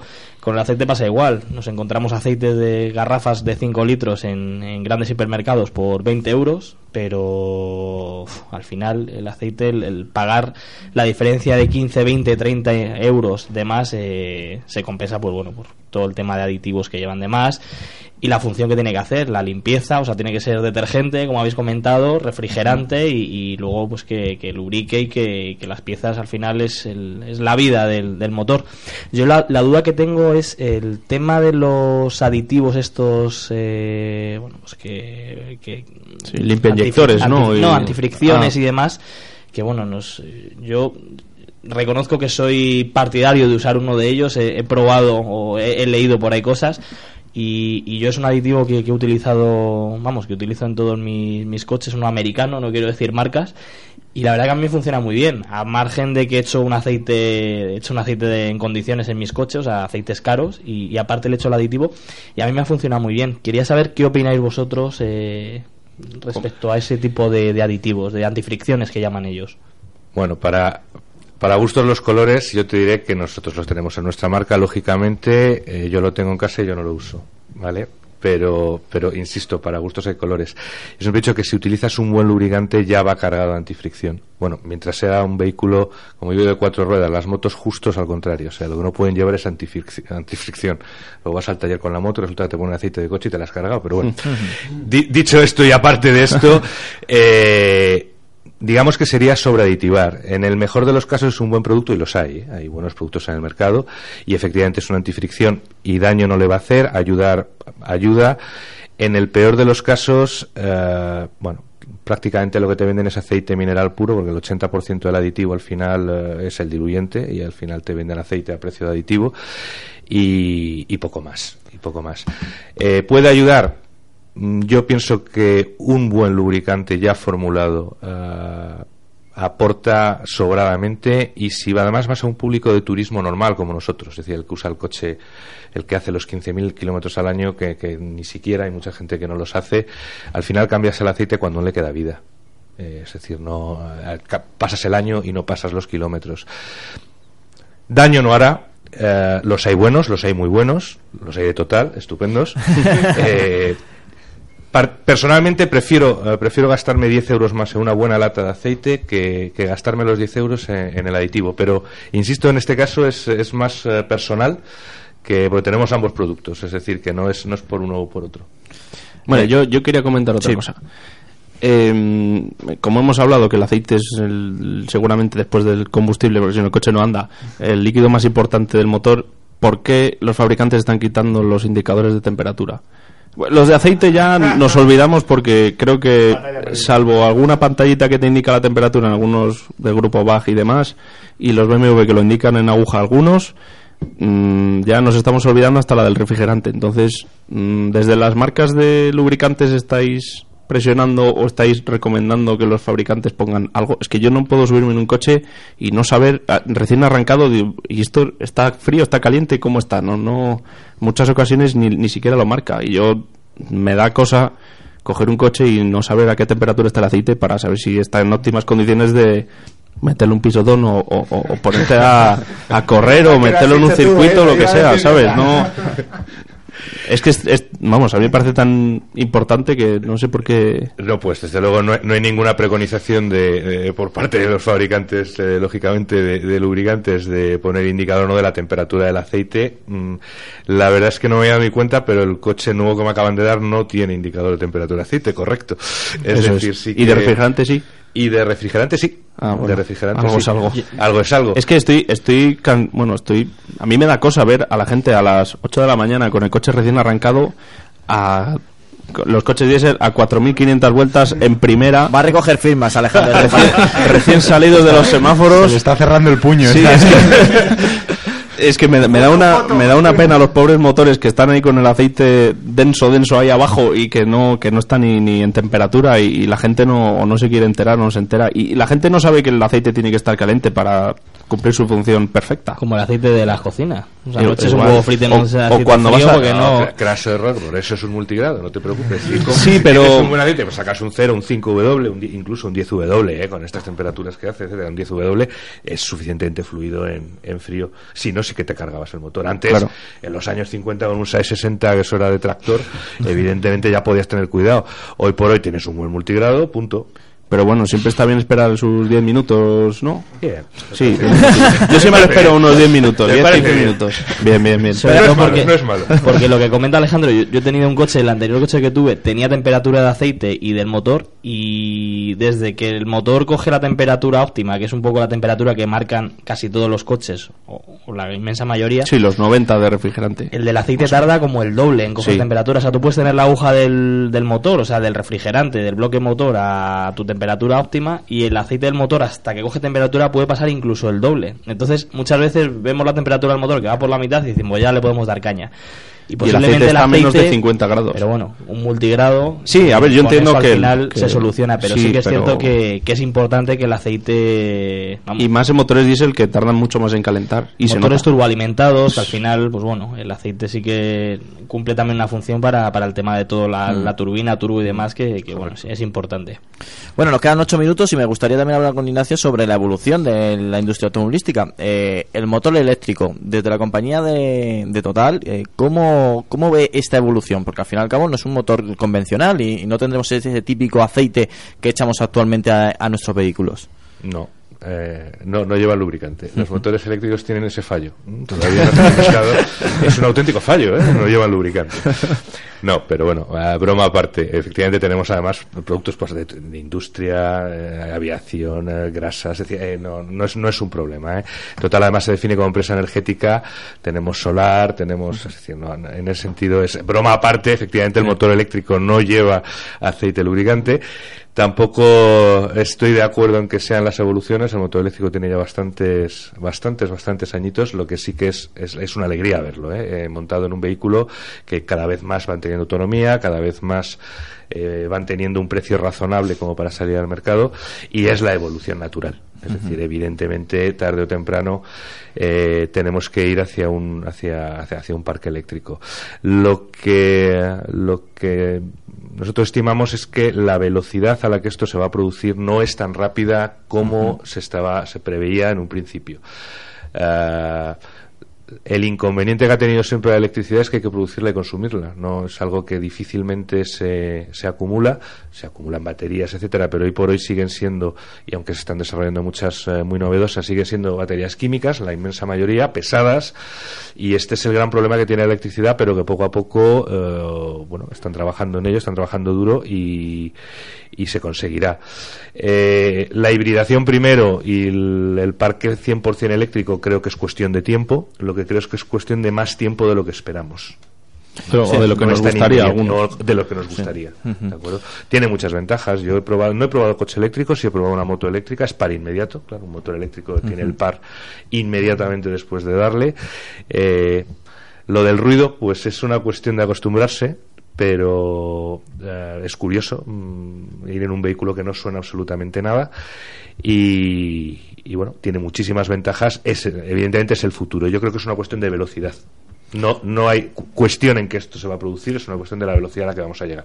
Bueno, Ignacio, eh, nos comprometemos a que pruebes un coche eléctrico. Te quedaremos un día contigo y, daremos una prueba para, para, que lo conozcas a fondo. Pues encantado. Y otro de los detalles que hoy no va a entrar por tiempo, pero sí que lo quiero emplazar, va a ser eh, el tema, pues que vosotros también hacéis una apuesta muy importante por el reciclaje del aceite, porque vuestros productos sean medioambientalmente aceptables. Eh, que eso, hay muchos fabricantes que, bueno, una cosa es fabricar aceites y luego saber dónde va ese aceite y luego también eh, pensar que después de ese aceite tiene que tener una vida. Eh, total, siempre ha estado involucrado con esa, con esa faceta. Y todos, y gracias a Dios, y da gusto, y hace 30 años la conciencia ambiental no es la que soy, y, menos mal, y se va consiguiendo. Eh, yo aquí comento dos cosas. Uno, bueno, evidentemente hay que reciclar, ya no es una cuestión de opción, es una cuestión, desde luego, en la Europa moderna, y actual es una cuestión legal y es una cuestión diría casi ética. No puedes hacer las cosas de cualquier manera. Pero además hay algo muy interesante que se, en la cual además la industria del automóvil en general, con el lubricante y con multitud de piezas, es pionera y es que eh, la industria del reciclado se está convirtiendo en económicamente rentable, que es lo que realmente está soportando el hecho de que todos también eh, apostemos pues por una, una conciencia de reciclado importante. Es decir, hoy por hoy se pueden y se fabrican eh, aceites lubricantes, eh, lo que se llama aceite con bases, aceites bases de segundo refino, que no es nada más y nada menos que el reciclado del aceite usado. Eh, esto es habitual en según qué productos eh, en según qué gamas y en según qué segmentos hay donde se puede no se puede, pero se puede hacer y es económicamente rentable. De la misma manera que reciclar un plástico o un metal hace ya también muchos años que es económicamente rentable. Luego, por una parte, desde un punto de vista ah, de conciencia social ah, es importante, desde un punto de vista legal es imperativo y desde un punto de vista económico es interesante. Con lo cual, eh, cada vez más nos vamos a acostumbrar a ver coches en el que ahora ya está por el 70 y muchos, creo que la última vez que lo leí, pero llegaremos al 90, 90 y tanto por ciento reciclable de todo el vehículo. Eso también es el futuro y también es el presente. Eso hay que tenerlo muy claro y, la concienciación ecológica de Total, eh, pues Ignacio lo ha dicho, eh, es absoluta y lo tienen muy claro cuando elaboran y desarrollan un nuevo lubricante. Pues muchísimas gracias Ignacio por acompañarnos en los micrófonos de Cope Masur y Cope Jarama. Eh, la verdad es que es muy interesante el mundo de, los aceites. Mucha gente, lo, he dicho, lo, tiene totalmente apartado y no, no, conoce la, la, importancia del aceite y sobre todo un buen aceite como es Total te vemos dentro de poco en los micrófonos de Cope Madrid de Cope Jarama y también aquí en Auto FM. Pues muchas gracias Antonio y cuando queráis. Bueno, pues eh, la, verdad es que muy interesante, como he dicho. Eh, Muchísimas veces nos habéis preguntado mediante email de eh, la temática, sobre todo de- del aceite, que, qué aceite tengo que echar, que, por qué tengo que echar estas cifras que, que bien ha preguntado Juan y que, Ignacio nos lo ha explicado. Y al final y al cabo, pues aquí en Auto FM también, desde nuestro rincón, te lo explicamos y te lo acercamos de una manera siempre divertida, amena y ta- totalmente entendible. Pues así ha sido el programa de Auto FM. Lubricantes Total te ha ofrecido Auto FM. Lubricantes Total. Mantén tu motor más joven por más tiempo.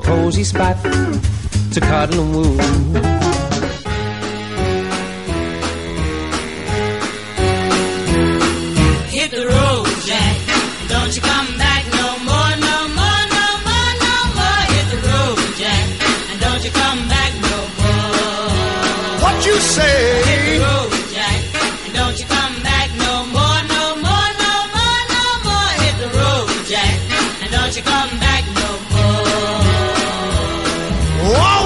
Bueno, seguimos con el repaso del Salón de Ginebra. Tenemos muchísimas entrevistas, no sé si nos va a dar tiempo a todas, pero bueno, queríamos hacerlas más importantes, por lo menos en tema de, de presentaciones y de novedades. Nos vamos en esta ocasión con Porsche, nos vamos con el CEO de Porsche, con Tomás Villén, que nos presenta, pues eh, al final, lo más importante de la marca alemana deportiva en el Salón de Ginebra.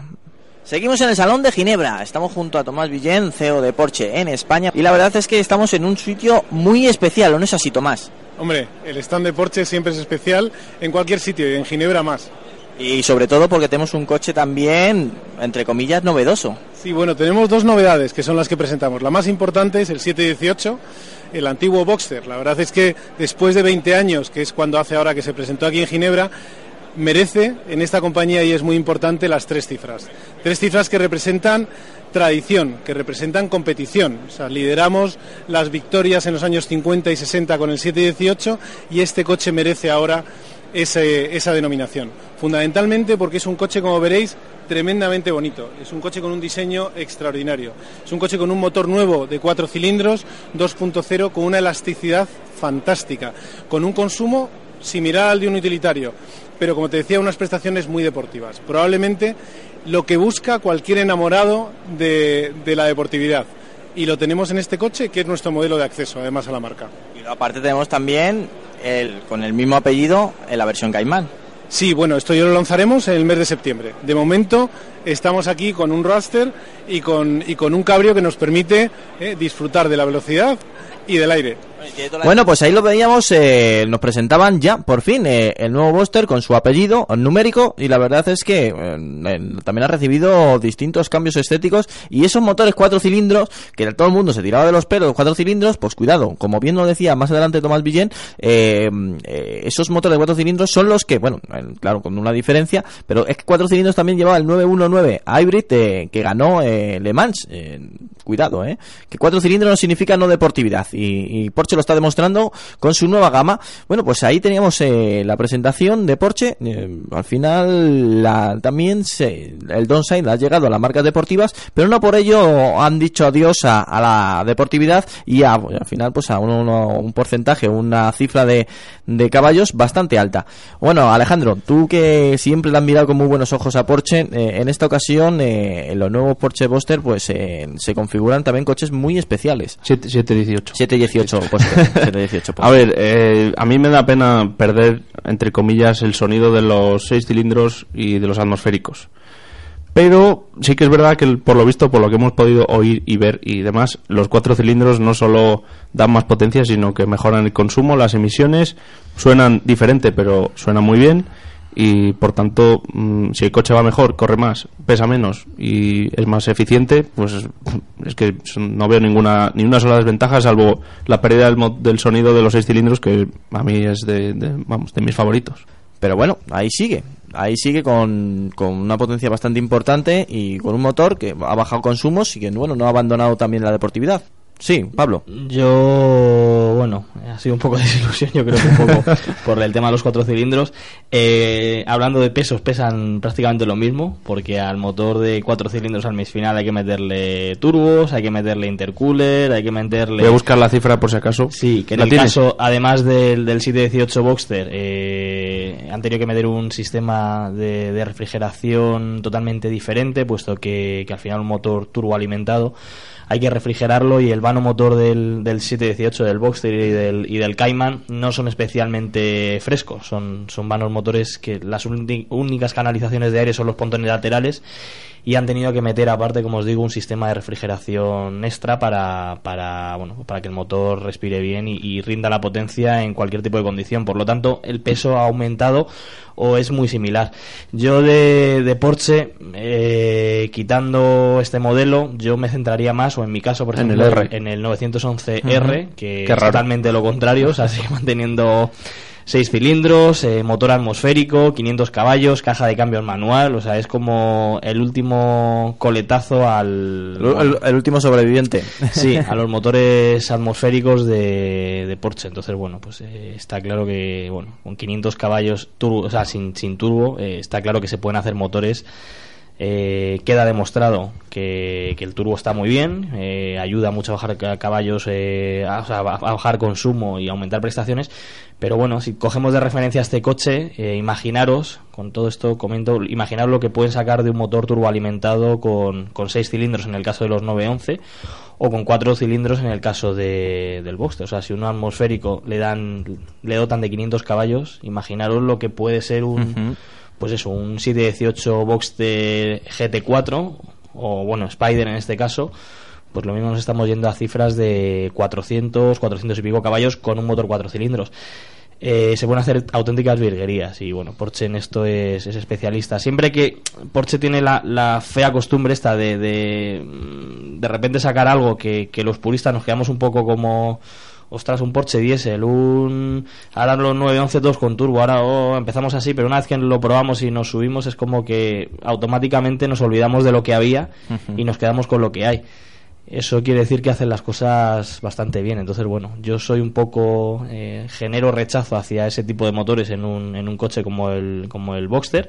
Pero seguramente que una vez que nos pongamos al volante, mm, digamos, joder, si es que esto va de la leche, gasta poco, corre un montón y es la pera, vamos, eh, no tiene nada que ver con... Y nos olvidemos de lo anterior, aunque bueno, siempre nos quedará un poco en... Siempre nos quedará París, como decían, ¿no?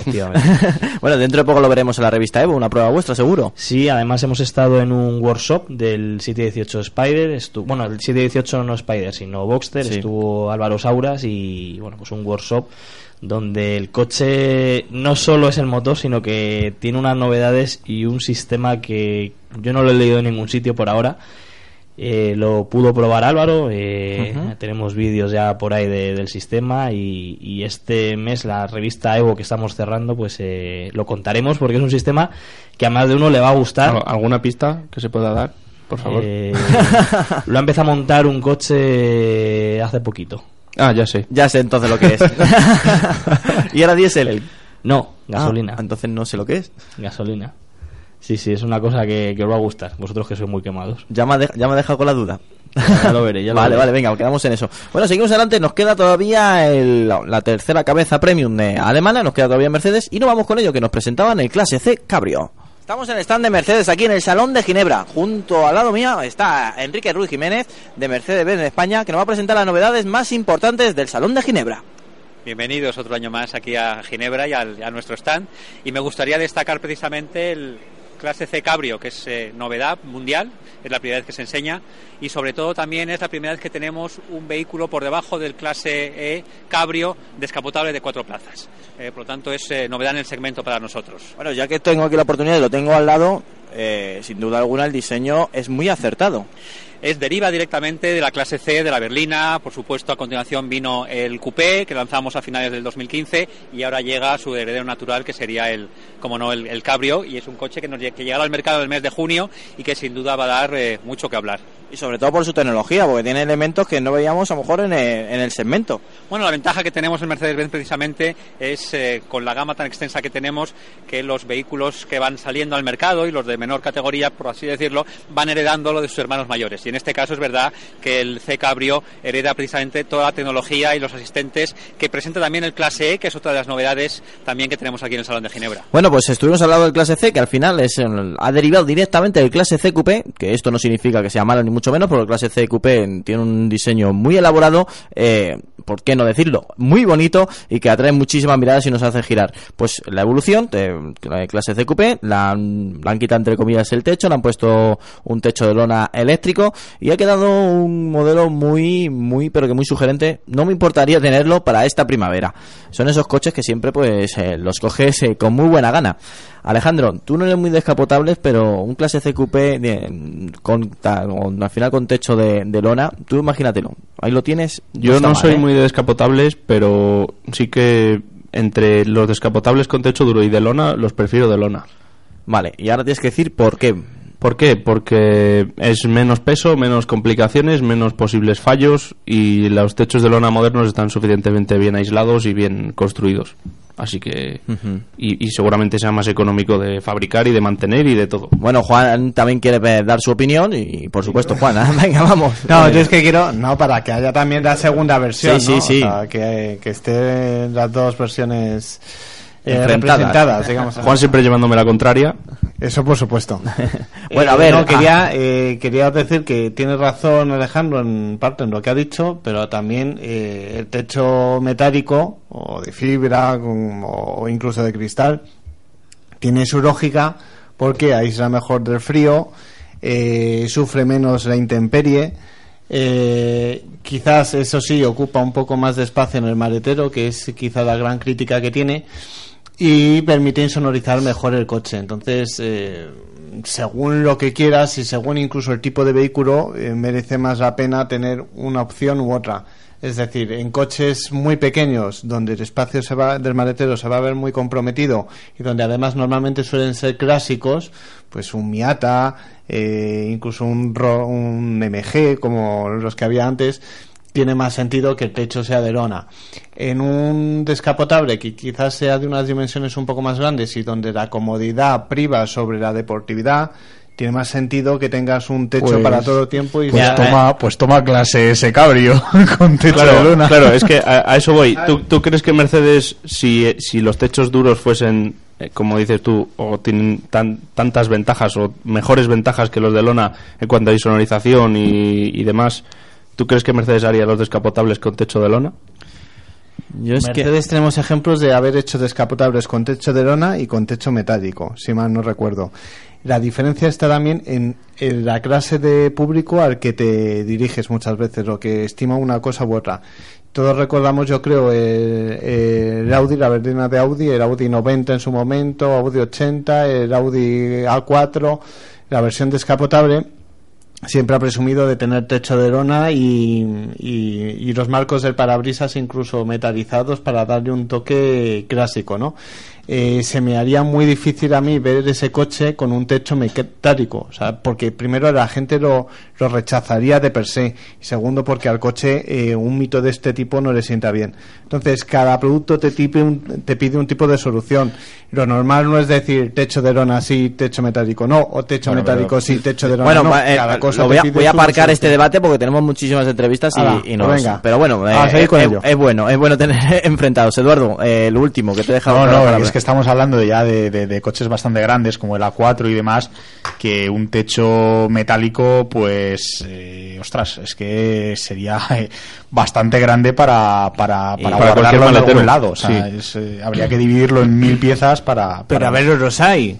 Que hay BMW tiene el suyo, eh, Mercedes eh, Aparte, tuvo- yo, yo no soy partidario de estos techos, sobre todo porque Oigo. estropean eh, las formas del coche totalmente, solo por el hecho de tenerlos que plegar. O sea, al final hemos visto auténticas eh, horroridades, ¿sabes? Por, por poder, por llevar el capricho de meter un techo metálico en, en, el, en el vano de los techos metálicos. O sea, hemos visto, no voy a recordar ningún coche, pero auténticas cosas feas y cuadradas que dices, vaya cosa más, más fea, coches que iban dinámicamente mal, que crujían, que incluso no cerraban bien, eh, todo por el rollo de que sea un coupé cabrio. Pues eh, señores, si es un descapotable, es un descapotable. Como ha hecho Alejandro, hay eh, techos hoy en día, como puede ser el de un Audi A3 cabrio, que son techos que en opción incluso podemos meterle eh, capas, eh, Como una, capas, como una cebolla. que incluso es más resistente que, que, que un, que un techo metálico, o sea, te puedes subir encima y pegar pisotazos que no se va a bollar, cosa que en un techo metálico sí.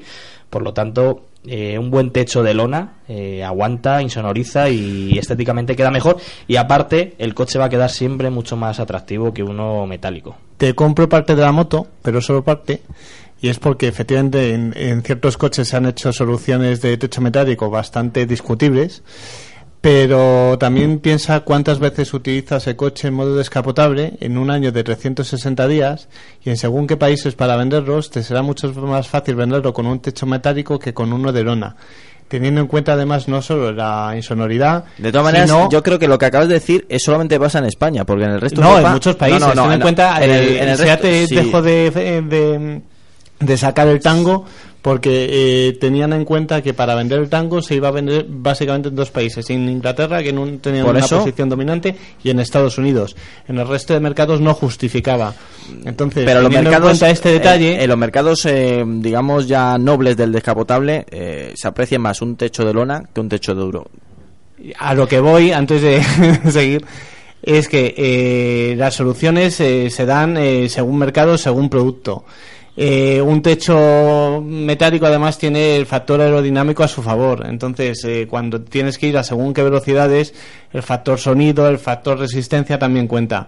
Todo esto que quiere decir que según el coche, según el país, según el uso que vayas da- a darle, es mejor tener las dos soluciones que no solo una. Entonces, El habrá gente que prefiera tener la solución de lona, La aerodinámica y habrá para gente que prefiera bajar tener- consumo. ¿O para, ¿Perdón? ¿La aerodinámica para bajar consumo para qué? Pues eh, para bajar consumo, para Porque hacer si- más eh, si cómodo. resulta que metemos un techo metálico Más peso, para- escucha, efectivamente. Ah, pues, me vas a ir por Sí, el pero peso. no hace falta que me grites. Que me dejas sordo. Que está muy bien, que, que defiendas tu postura sobre llevar ciento y pico kilos en el, encima de la No, cabeza. no es que la defienda. Yo defiendo que haya las dos. Determinados coches te piden una solución y que determinados coches te piden otra. Es decir, Pues pues Mazda con el Miata eh, dio las dos opciones y en, en esta última generación ha sacado solo el techo de lona. Pues eh, la gente pide el techo de lona en ese tipo de coche. En un Volvo, a lo mejor, para Pues que te- poder venderlo y para poder dar gusto a- a la- al personal que se va a comprar un Volvo, necesitan poner un techo metálico. Pues posiblemente el cliente de Mercedes, opciones. tu opción, la esté escuchando y diga, ostras, un techo metálico, pero han sacado un clase C con techo de tela. Por lo tanto, la Pues- tendencia es a volver a tela otra vez. Pues sintiéndolo eh, mucho por no lo que pero me no estás es, te- contando. no es tendencia o no tendencia yo no, No, me posiciono a favor simplemente digo que lo mejor es tener las dos opciones y que el pero cliente es muy qué es lo difícil vamos a ver eh. Juan es muy difícil Pero, Juan, tener las dos Juan, ¿cuánto muy costaría difícil. tener un coche con Claro. las dos opciones? Claro. Que han ¿Cuánto- tenido que cuánto no, me estás entendiendo Alejandro. No, diga un- no, he, no he dicho un coche con las dos opciones. He dicho que al público le tienes que dar varias opciones y poder elegir. Igual que tienes un coche con pocos consumos de 60 caballos para ir del punto A al punto B en una ciudad también tienes un coche deportivo de 700 caballos para divertirte los domingos. Pues nadie dice que el coche de 60 caballos no tenga sentido, ni nadie dice que el coche de 700 caballos tampoco lo tenga. La solución Están todas las soluciones posibles para que tú, como amante del motor, decidas qué es lo que quieres comprarte. La solución la tengo yo y solo yo y son los Targa.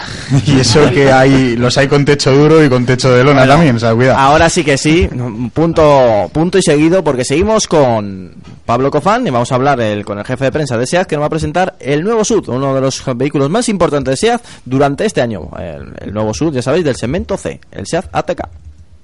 Estamos en el stand de la marca española SEAT y por supuesto detrás mía tengo el nuevo ATK. Para hablar de ATK tenemos a Pablo Cofán, el jefe de prensa de SEAT en España, bueno, nos va a decir todos sus secretos, ¿o no es así, Pablo? Pues sí, muy buenas a todos. Eh, aquí tenemos el Seat Ateca, nuestro subcompacto muy esperado por todos. Y la verdad es que estamos muy contentos de presentarlo aquí a todo el público en el Salón de Ginebra. Es un pilar muy importante en nuestra marca, será el tercer pilar junto al, al Ibiza y al León. Y bueno, ya lo ves, ¿no? Son 4,36 metros, Es un subcompacto, no es ni muy largo ni muy, muy pequeñito, es un tamaño perfecto para la vida urbana, para el día a día. Es una mezcla de, versatilidad, de diseño, de dinamismo y estamos muy contentos de, estar aquí porque es un coche que la verdad hace mucha falta a SEAT para, para atraer a nuevos clientes y para eh, tener, digamos, un mercado añadido más que el León y el Ibiza. Por tamaño y por diseño creemos que, va a ser un éxito. Sobre todo lo digo por tamaño porque en este segmento es que han crecido muchísimo lo- los SUV y en este caso este SUV sí que puede entrar en un parking normal. Sí, bueno, aquí eso con lo que te decía, es una longitud eh, muy buena, eh, por dentro además eh, tiene una amplitud espectacular y digamos que no es un mm, enorme, eh, te va a permitir muchas licencias tanto en, la vida de la ciudad como en la vida fuera de la ciudad, en la carretera y a nivel dinámico ya sabes cómo van nuestros coches, ¿no? Es eh, chasis puesto a punto por el centro técnico de SEAT. Es un coche eh, diseñado y desarrollado en Barcelona, en nuestra fábrica, y como te decía, esperemos que sea un éxito de ventas. Bueno, pues nos estaba presentando uno de sus vehículos más importantes, eh, tanto por venta como por eh, el, la- el rango donde tiene que luchar, el nuevo Seat Ateca. Yo me senté en él, era uno de esos coches que me iba a sentar en él. El salpicadero eh, nos recuerda porque es prácticamente igual, no sé si en medidas, porque no tenía la, la regla, como tenía, había muchos orientales que medían algunos coches, eh, pero era muy similar al salpicadero que ya conocíamos de León. Pero eso sí, encontramos un sistema pues de, sistema de tracción 4 que no equipa el León, eh, que podemos darle pues distintas cualidades a la tracción total, si es para nieve, si es horroa, si es simplemente pues eh, carreteras en mal estado y ese plus junto a la más elevado el, tiro entre entre la final de la carrocería y, el asfalto para que hagamos una idea es mucho más elevado eh, pues hace de un coche muy pero que muy interesante. El nuevo Seat Ateca. Pablo tú que le echaste el, el ojo y fuiste de los primeros en, en, decir en Autofácil que tendría un nombre de una ciudad española. Eh, ya que llevamos eh, varios varios días viéndolo los diseños en distintas fotografías. ¿te gusta el nuevo Ateca? Pues a mí me parece un coche bonito. Sí que es cierto que guarda mucho los rangos. Bueno, eh, es un león elevado un poquito más grande. eh, el interior no es nada novedoso, puesto que al Mm. final se, se esperaba que fuera, que fuera así. Pero es que el león actual es un coche bonito. Es un coche bien diseña- diseñado, un coche bien hecho, un coche ergonómicamente muy bien eh, resuelto. Y, y bueno, pues eh, que se parezca a este coche me parece, me parece no, me parece bastante bien y me parece lo, lo lógico. Entonces, bueno, yo creo que por lo que he estado viendo un poco lectores que nos han escrito en redes y demás, toda la, la tema de web que tenemos un poco más de interactu bueno, que interactuamos un poco más con el lector, a la gente le está gustando. O sea, sí que es Mm. cierto que critican eso, que es muy parecido al León, pero no tiene por qué ser en absoluto malo. Entonces, bueno, yo creo que es un coche que se va a vender muy bien. La gama de motores por ahora es muy limitada, pero, pero bueno, sí que es cierto que, que bueno, Se ampliará, eh, se ampliará Mm. y habrá versiones más básicas, Mm. habrá versiones eh, más potentes y, y bueno, y estoy deseando probar sobre todo el motor pequeño, el, el TSI del 1000 de 115 caballos en, en este coche que, que bueno, pues eh, que ya lo hemos conocido en el Golf eh, con, la, con el apellido Blue Motion Sa- Sabéis que el Q2 tiene un caballo más, ¿no? En ese motor. No sé por qué, ni no sé por qué, cuál es, cuál es la diferencia, pero bueno, por lo menos. Es premium. Ya, pero y es un- eso da un caballo más. No, no sé. Tiene- que es una- venderlo. es un dato curioso, pero es el mismo motor. Por cierto, ¿qué tamaño tiene la Teca? Porque es que a mí con los sub me despistan completamente. Yo Es, es pequeñito, ¿eh? Dentro de lo es como el Q2. 430 Como un Tiguan. y... Como un Tiguan. Un Tiguan. Sí. Como un Tiguan de los nuevos. Que es un poco más grande Sí. que el de ahora. Bueno, un poquito más pequeño. yo ¿no? creo que sería como los- con el anterior Es que eh, Sí. es otro coche que en fotos me parece bastante más grande de lo No. que yo creo que es. Me parece que es 434 o 436 Mm. o algo de eso. 436 que creo que entre, es. entre la competencia es, es de los pequeñitos. es el Vale. más compacto Yo lo, se dice lo ahora único, la única pega que le veo ¿Sí? a este coche, y además eh, va a ser un lastre que va, va a tener ya, ya de hecho lo está teniendo, es que llega demasiado tarde al mercado. Porque ya prácticamente... eh, Está- están todos vendidos ya, Están casi. todos vendidos. Sí que es cierto que empieza a haber renovación de, por ejemplo, los Qashqai, los primeros, que bueno, pues ya cumplen 7, 8 años, pues hay gente que ya se empieza a replantear la compra de uno nuevo, pero sí que es cierto que ha habido una tendencia a renovar todo, todo el segmento de los sub. Eh, Renault llegó tarde, pero el Kadjar está dando con, con la, la tónica, porque, como os digo, los Qashqai van, van haciéndose viejitos y la gente pues está tirando al Kadjar, pero es que llega, es un coche tenía que haber salido hace dos años por lo menos, o sea, llega en el 2016 con novedades muy fuertes como Kia, como Hyundai con el Tucson, eh, Renault con el Kadjar, eh, eh, llega en un momento complicado, o sea, esto dos años antes y se hinchan a, vender Atecas. Y pero- además, en mi caso, preferiría un Leon Experience que una Teca.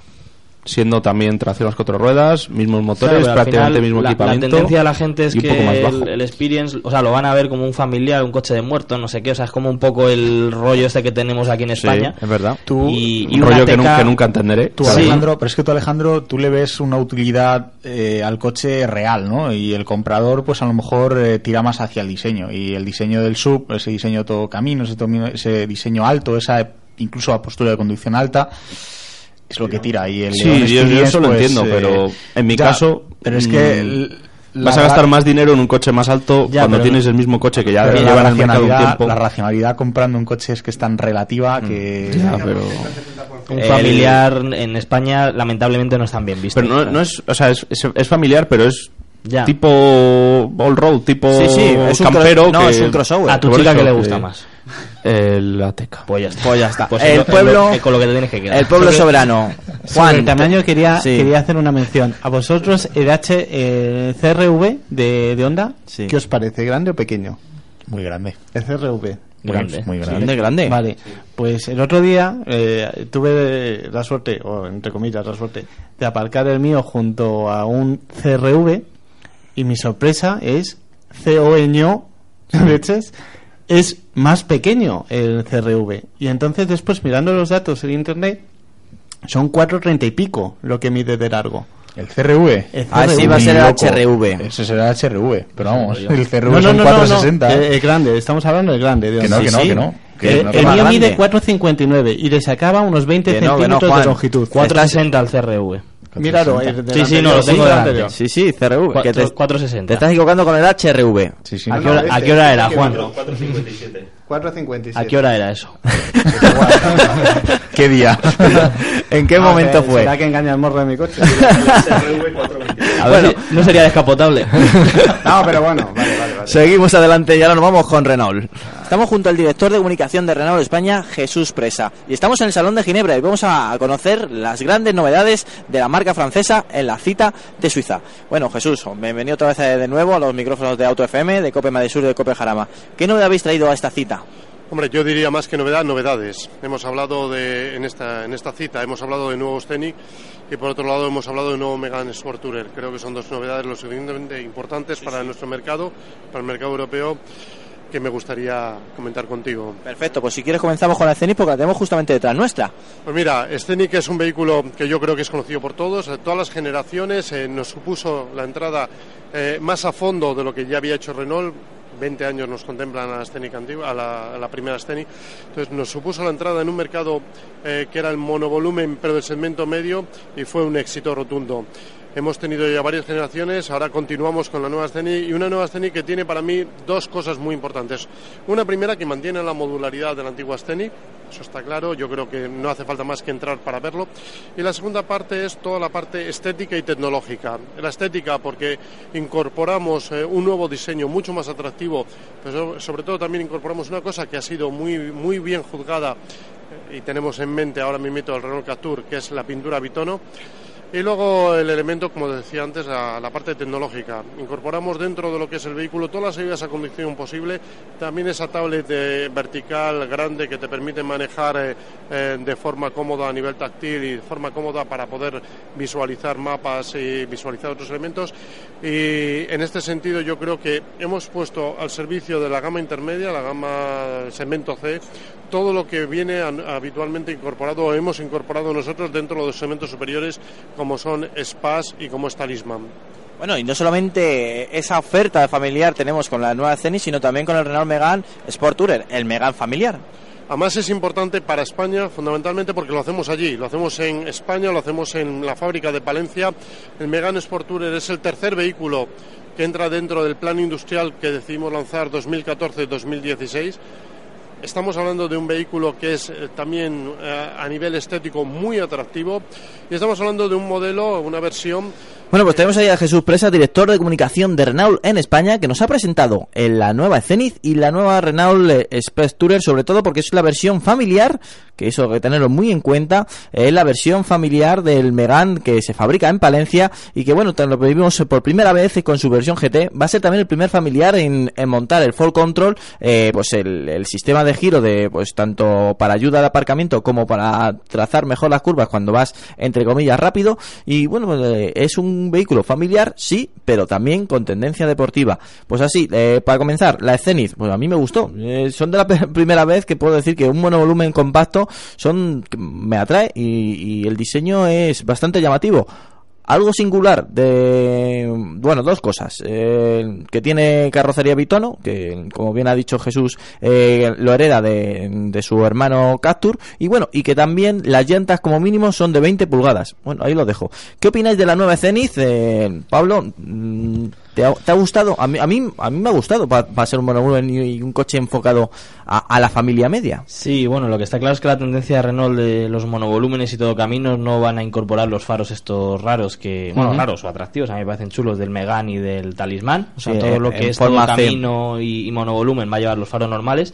El diseño me parece muy bonito, o sea, además eh, muy elegante, el, color de las fotografías, bueno, vosotros lo habéis tenido delante, pero las fotografías que he visto en prensa y eso, el color amarillo bitono, me parece muy chulo, el montante A me parece atractivo en cuanto a diseño, o sea, rompe un poco con todo, pero sin ser feo, o sea, sin ser en plan te gusta o no te gusta, o sea, es un coche que, que es el diseño moderno muy atractivo. Lo de las llantas de 20 pulgadas son unos neumáticos de 195, aunque lleve llantas de 20, eh, una medida un poco extraña, pero bueno, lo hacen principalmente eh, bueno, pues para el tema de, de los consumos, que estéticamente queda muy bonito y posiblemente por lo que hemos estado viendo en fotos que llevamos ya un- unos meses, eh, llevo investigando yo mucho este coche y, y colaboradores nuestros y demás, va a llevar una versión con motor diésel híbrida, y posiblemente los motores eléctricos se alojen en, en las, en las ruedas, en las ruedas traseras.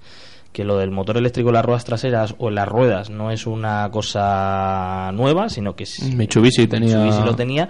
Y una de las razones, en principio, esto sin confirmar por la marca, pero por lo que hemos visto, ya os digo, fotos espías del coche, eh, hemos visto en alguna de las versiones del Scenic eh, un motor eléctrico alojado en la propia llanta eh, y de hecho, pues bueno, eh, las espías se veía así y ahora ya viendo el coche con las llantas de 20 pulgadas, que va a ser eh, la llanta mínima que va a tener el, el coche, me imagino que será una llanta estándar, la de 20 pulgadas, eh, lo han hecho un poco para con idea de alojar los motores eléctricos en la versión 1.5 DCI eh, Hybrid que no va a ser un híbrido como un Prius, sino que, o sea, no va a ser el propio impulso del, del motor eléctrico, sino que va a ayudar en ciertas ocasiones a, a impulsar el coche, o sea, no va a ser un híbrido Como tal. en Honda. Efectivamente, sino para darle más potencia, para bajar el consumo en ciudad con un pequeño motor eléctrico en cada rueda.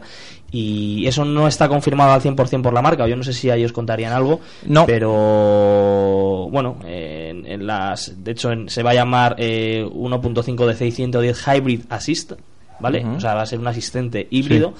Irá alojado, no hay información todavía, pero irá alojado en, Pero- en los motores en las propias ruedas. Yo, mm, a mí la idea me parece muy buena porque mm, así evitas tener que meterlo dentro del coche, dentro de la propia carrocería o, o dentro de la... Vale. Pero eso no, no aumentaría demasiado de peso las masas no suspendidas, que es siempre lo más importante, bueno, lo que dicen que, que es donde más hay que ahorrar en, en cuanto a peso. Sí, pero si al final lo estás compensando. Ya, lo compensas con la- Claro, o sea, sí. al final esto es como el modo veda de los coches. Eh, nos han enseñado toda la vida que poner punto muerto no ahorra, sino que hay que dejar que el coche dejar acelerar para que cierre inyectores y no consuma. Y ahora de repente todos los fabricantes te ponen un modo vela que de repente sueltas el acelerador, te pone punto muerto y dices, joder, ¿y esto? Bueno, Pues, pero- eh, Pues se notará. Esto sí, o sea, al final estás metiendo más peso, pero eh, estás eh, es como un pequeño impulso. De hecho, eh, la información que hay del coche es que este esta versión eh, hybrid con asistente eléctrico, eh, la caja de cambios va a ser manual. O sea, no va a ser ni tan siquiera un vehículo híbrido, sino que va a ser una pequeña asistencia. Pues eso, en arrancadas en ciudad, eh, un extra de potencia en determinadas ocasiones. O sea, va a ser como un pequeño aporte de energía o de potencia para, Mm, para el coche. Me parece, me parece una interesantísima reflexión porque además tiene, tiene bastante sentido eh, que se haya montado de esa manera. Además, Cuidado que no es mínimo 20 pulgadas, sino que es medida estándar para todos y hay diferentes diseños base que además podemos personalizar y demás. Pero em, el Megan, el Megan también va a llevar esa, esa motorización híbrida diésel. Y claro, yo no me lo imagino al Megan con llantas de 20 pulgadas y esto. Y yo, la verdad es que cuando lo supe dije, mm, como este motor va a ser de asistencia, probablemente vaya montado en la caja de cambios. Eh, pero claro, me vienes ahora con esta historia y la verdad es que me descuadra Yo, completamente. lo mismo, no sé si nos estarán escuchando en Renault. Yo, por lo que llevo observando tiempo este coche, ¿vale? O sea, he visto fotos del coche que nos han pillado en Finlandia, no sé qué. Y, y siempre era como la reflexión de decir, joder, vaya ruedas más finas que lleva, y vaya ruedas más finas que lleva, y qué raro, y qué raro. Y en una de las fotos se veía como algo dentro. Eh, no está confirmada por la marca al 100% si va a ir ahí, pero ahora es como que empieza otra vez a, a cobrar fuerza porque dices tú, ¿para qué le pones una llanta de 20 pulgadas y luego una medida 195? Para O sea, hacer hueco. eh, Sí, que está es, claro. es extraño, ¿sabes? O sea, es extra- Si le pones 20, le pones 20. Y si le pones 18, le pones 18. Pero ponerle 20 eh, por estética, un i3 al final tiene una llanta grande y, un, y un perfil, muy, o sea, una anchura de neumático muy, muy pequeña. Pero este al final, el perfil, o sea, la anchura del neumático es ahí, creo que Es son 20 estándar. pulgadas, 195. Sí, o sea, es una medida 195, estándar. 55, 20. Lo que cambia es el diámetro. Entonces, por darle un diseño atractivo, sí. Eh, veremos a la hora de cambiar las ruedas o que nos quedemos tirados por ahí a ver dónde encontramos un neumático de este tipo, porque va a ser una medida muy extraña. Nos vamos a tener que luchar con los astras que hay todavía por ahí. Pero el, el- el diseño de la llanta que, que he visto en fotos eh, llevaba algo dentro y viendo, de hecho hice ahí un poco, joder, esto va a ser algo híbrido. No, no, no, que sí, que sí. Y al final va a haber una versión Hybrid Assistant. No sé si al final irá. O sea, con esto no estoy confirmando. Sí, no, no, no, me parece nada, bien. ¿eh? Lo mismo dentro de Momento un mes sale la esta y ponen al Sí. motor eléctrico en la caja de cambios y, y me como mis palabras. Pero eh, sí que es cierto que puede ser que lleve el propio motor de asistencia en, en la llanta. Y no es una cosa nueva, ¿eh? O sea, esto No, no. se ha visto en, en otros modelos y... No, y además si se puede implementar incluso en las ruedas traseras sería tener un coche de tracción a las cuatro ruedas, Claro. claramente. Claro, que si es un motor de asistencia, entonces a lo mejor no... A lo mejor no interesa tanto. No, interes- no lo pondrían atrás. Bueno, es que es raro, o sea, podríamos- estamos podríamos ahí, hablar dos horas de la esto, teoría es un ¿eh? poco rara, pero bueno, el coche como coche a mí, desde luego me, me ha gustado bastante y, y bueno, y esperemos también, pues habrá una versión, posiblemente se cuelgue en el, el galón de, de primer monovolumen con dirección a las ruedas traseras, porque al final, al, al utilizar la misma plataforma que el, que el Megan, me imagino que no sé hasta qué punto se puede aprovechar en un monovolumen, pero, pero bueno, podría ser el primer monovolumen, no sé si del mundo, en, en incorporar dirección a las ruedas traseras, aprovechando la, la- el chasis del Megan, que es el mismo que el del Scenic. No, no, pues eh, nos quedamos con tu rumor, muy interesante. Yo había escuchado que se está desarrollando efectivamente la versión híbrida para el Megane, el 1500 DCI, que más, las baterías se estaban desarrollando donde actualmente tiene la planta en Valladolid, en, que hacen el Twizy. Al final eh, tiene una, una nave que prácticamente con poco uso y ahí están elaborando eh, las baterías y el tren de motor de- del futuro Megan híbrido. Pero claro, a ese paso más mm, tiene, tiene su lógica viendo la llanta, pero bueno, lo dejamos como rumor y, y si efectivamente es así, pues ahí lo había dicho Pablo, que quede en constancia. Y seguimos adelante y nos vamos, siguiendo hablando de, de híbridos, nos vamos con Hyundai que nos presenta su nuevo Ioniq. Estamos en el stand de Hyundai con una novedad muy importante, bueno, casi tres novedades en una. Estamos junto a Polo Satustegui de Hyundai en España. Bienvenido Polo. Muy buenas. Bueno, pues tener- lo que estaba adelantando, tenemos una novedad que son tres. Pues efectivamente, tenemos una novedad que es, yo creo que es una de las cosas más esperadas de este salón, que es el lanzamiento de nuestro modelo Ionic. Eh, sobre una misma carrocería ofrecemos tres, eh, tres motores, un motor híbrido eléctrico, un motor eh, híbrido enchufable y un motor eléctrico. Mucha tecnología, pero bajo un envase también muy innovador, un gran diseño. Diseño moderno, un diseño, un coche familiar, a la vez que moderno, sí, una línea muy futurista, que es lo que estamos acostumbrados a este tipo de vehículos. La verdad es que estamos muy contentos con, el, con nuestro nuevo Ionic. Bueno, pues ahí nos estaban presentando eh, su nuevo híbrido, híbrido mm, eh, eh, normal, entre comillas normal, híbrido, híbrido enchufable y o totalmente eléctrico. Tres coches en uno. No significa que el mismo coche tenga estas tres disposiciones mecánicas, sino porque se ha elaborado un coche que puede albergar estas tres versiones. Mm, un paso muy importante para Hyundai para demostrar que, que en tecnología también está muy avanzada, que el paso es muy firme, que cuidado que ya están ahí, ya, ya están apuntando encima al líder que es Toyota y nos presentan su primer híbrido, pues, digamos, eh, eh, con tendencia Prius, eh, un híbrido eh, con todas las con todas las letras y, que, con todas las reglas, eh, el nuevo Ioniq. Eduardo, tú que siempre has seguido eh, este nuevo vehículo, en más, eh, me acuerdo que estuvimos hablando cuando estaba a punto de salir, ¿cómo lo has visto en, el Salón de Ginebra? ¿Cómo, cómo has visto esta evolución de este nuevo modelo? Bueno, pues eh, yo creo que nos quedamos sorprendidos cuando Hyundai primero eh, dijo que iba a sacar una gama híbrida porque, bueno, es eh, la gran apuesta de Hyundai para los próximos años. Eh, no solo de Hyundai, cuidado, también del grupo de Hyundai Kia, vaya, porque Kia también ha presentado sus, sus modelos. Pero bueno, luego nos quedamos sorprendidos también de que una misma plataforma, un mismo modelo, pues iban a sacar tres versiones, que es la híbrida, la híbrida enchufable y la completamente eléctrica. Eh, tres opciones, pues cada uno para cada una para un cliente pues eh, muy concreto. eh, no sé exactamente dónde encasillar a lo mejor eh, al cliente del híbrido y del híbrido enchufable. Todo dependerá lógicamente del precio. Porque, bueno, eh, todavía no los conocemos, pero si el incremento de precio no es eh, excesivo, probablemente un híbrido enchufable sea una opción bastante más interesante. En cuanto al eléctrico, pues yo las primeras cifras de, autonomía, la verdad es que me quedé sorprendido para mal, pero luego cambiaron, parece ser que simplemente eran rumores. Eh, si no me equivoco, son 250 kilómetros de autonomía, que por otra parte, mm, creo que a lo mejor Hyundai debería de haberse lanzado un peldaño más arriba en ese sentido y haber dicho, oye, que aquí estoy yo, porque, bueno, está en la media, quiero decir, eh, no está por debajo, ni mucho menos, pero sí es verdad que mm, debería a lo mejor haberse adelantado a la, siguiente generación, donde los 300 kilómetros de autonomía, pues ya deberían de ser una, una norma general. Pero bueno, eh, a la espera de conocerlo, de probarlo y de ver eh, la nueva apuesta de Hyundai, que yo creo que desde luego, como tú has mencionado, eh, el Prius, pues no sé si temblando, pero desde luego por primera vez tiene algo, algo detrás eh, que mirar por el retrovisor. Es que parece que a las marcas les cuesta ir sacando híbridos y luego híbrido enchufable y luego a lo mejor dentro de dos o tres años sacamos un eléctrico, a lo mejor, que es, puede que sea incluso otro modelo y va Hyundai y saca los tres a la vez. Entonces, bueno, pues eh, nadie lo esperaba, no- nadie sabía nada. Sabíamos que iban a presentar algo híbrido, algo eléctrico, pero no los tres juntos. Y yo sigo insistiendo que 250 kilómetros a mí me saben a poco, porque luego utilizables serán 200 y, y 180, y a los dos años serán 130 y ya estás en las mismas que el resto. Entonces, eh, yo ya no quiero ver menos de, yo lo digo en todos los programas, pero menos de 350 o 400 teóricos, No. yo no quiero ver ya, lo siento mucho. Sí, Pablo. Eh, voy a comentar lo que lo estábamos comentando ahora. Fe Sí. de ratas, el, el- Ya me perdonáis, no me vuelvo a equivocar más en toda la noche. A ver, ¿qué el pasa? Scenic no sería el primer monovolumen en incorporar dirección en las ruedas traseras, puesto que El el, primer Spas- volumen pequeño entonces sería. Sí, bueno, no especifica Compacto, bien. cuidado. el Spas, el Renault Spas ya tiene el sistema Ford Control, por lo tanto sería el segundo monovolumen, aunque no me he equivocado, sería el monovolumen compacto, como decís, el primero en llevarlo. Ahora seguramente alguien por Twitter dirá, no, en no Escucha, sé qué mercado te es vas- este esto. El me primer monovolumen con llantas de 20 pulgadas de serie con tracción, o sea, con dirección a Juan Ahora sí, Y de la marca Renault. Y ya está.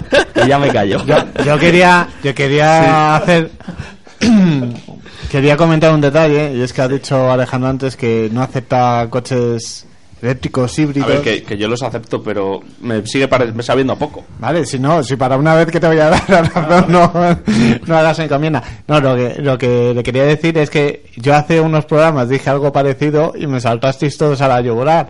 A ver, yo creo que eh, lo que Alejandro dice es un, es un mínimo, ¿no? Que ya tenemos que empezar a tener en cuenta. O sea, menos de 300 kilómetros en un coche que pretenda utilizar la tecnología eléctrica sería ya como... Porque las baterías se van deteriorando y lo que decía Alejandro tiene bastante razón. Son 300 ahora que son teóricos, que después en la realidad serán 250, que después al cabo de unos años serán 180-200. Ojo, que esto todavía queda- tiene mucho recorrido y yo creo que no se puede, no podemos ser conformistas. Bueno, y ahora y seguimos en- con las entrevistas que realizamos en el Salón de Ginebra. Ya entramos en la recta final y ahora nos vamos con Volkswagen. Nos vamos con Joaquín Torres que nos presentan. Bueno, al final mm, no nos presentan lo que nos hubiera gustado que nos presentaran, que era la versión B-Sud, la versión eh, Sud del segmento del Polo. Pero bueno, nos, hizo un adelanto Volkswagen de lo que será su futuro modelo. No, eh, los dejo con Joaquín Torres. Momento Volkswagen. Estamos junto a Joaquín Torres, jefe de prensa de Volkswagen en España, que nos va a presentar las novedades más importantes que ha traído la marca alemana al Salón de Ginebra. Hola, ¿qué tal? Pues mira, aquí estamos en Ginebra presentando una de las importantes novedades, el T-Cross Breeze. El T-Cross Breeze es, viene a ser el lenguaje de diseño de lo que sería el futuro sub del segmento B, del tamaño de la, de la familia del Polo de, de Volkswagen, ¿no? Volkswagen hemos dicho que vamos a hacer una transformación y una, una ofensiva de producto muy, muy potente de los subs. Va a haber un sub en cada uno de los segmentos relevantes del mercado. El principal sería este, el T-Cross Breeze, que como veis es un sub eh, descapotable con un estilo y un aire muy, muy fresco, muy dinámico, un coche muy divertido de conducir. Vendrá por encima el T-Rock, que será de la familia Golf. Luego está el T1, que es, está recién presentado y lo, lanzamos ahora en abril.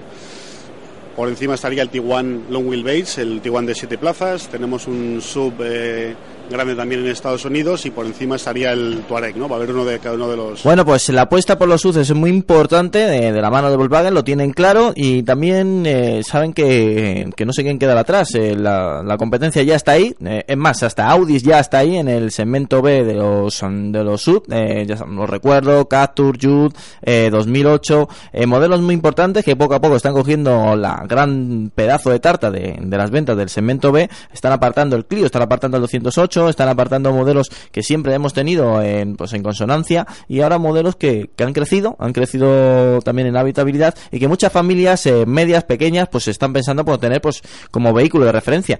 Pues Volkswagen no todavía no tiene ese modelo, pero sí nos han enseñado las líneas maestras. Bien, pues ahora pues quiero saber vuestra opinión sobre este concept car y bueno, la, la verdad es que yo esperaba algo más.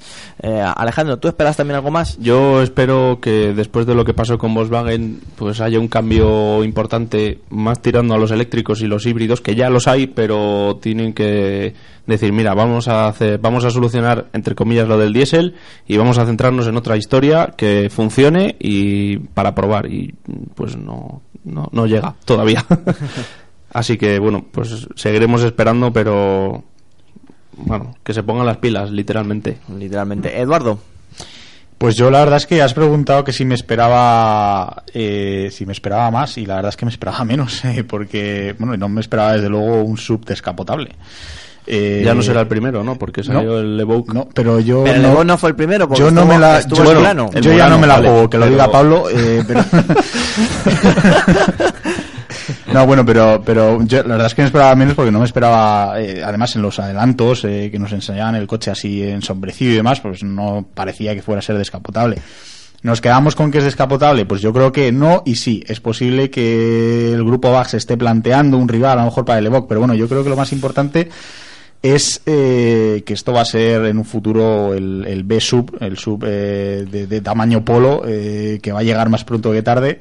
Ya ha llegado el, el, el Q2, eh, poco más tiene que hacer Volkswagen para sacar el Volkswagen. O llega, o ahora que estaba pe- repensando lo que acabo de decir, o llega más tarde que pronto, también, dependiendo cómo lo veas, viendo su la competencia. Mm, Bueno, pero es que Volkswagen también quiere su pastel, yo creo, y Volkswagen es No, no, digo, marcas- me, me refiero, claro, me estoy refiriendo porque Renault ya lo tiene, pero yo ya lo tiene. Eh, Citroën, entre comillas, con el C4 juega dos, dos bandas. Eh, eh, falta Volkswagen ahí, bueno, el grupo Volkswagen. Por eso digo, por eso digo que además Volkswagen es de esas marcas que cubren prácticamente Sí, todos los nichos. exacto. Entonces, eh, si falta este es que algo ma- va mal en Volkswagen, ¿no? O, que el Entonces, Ti- o que el Tiguan ha crecido mucho. También. Sí, sí, también, también. es como lanzamos este coche, la siguiente generación es más grande, pero nos quedamos. sacamos un modelo anterior Pues, más pequeño. Por cierto, para, para informaciones de Juan, eh, el prototipo este lleva techo de lona. Anda, mira. Solo informativamente. Hoy Y bien que es tener una opción con techo de lona, como lo podría ser otra misma tenerlo con techo metálico. Perfecto. Que haya diversidad. Pero entonces tendría que ser un sub Bueno, no, no vamos a por- para entrar, no, el por techo. favor, por favor, por favor, de no vamos. ojo, Sí. que el Evoque no fue el primer subfamiliar que me acabo de acordar del Murano Sí, Cross sí. Cabrio No, este. Le he dicho yo antes que, por cierto, eh, Joder, iba por la carretera, volvía de Huelva y lo vi. Y casi me paro al lado suya para que me pida. Impresionante. Eh, la primera vez que veo un Murano descapotable en carreteras españolas.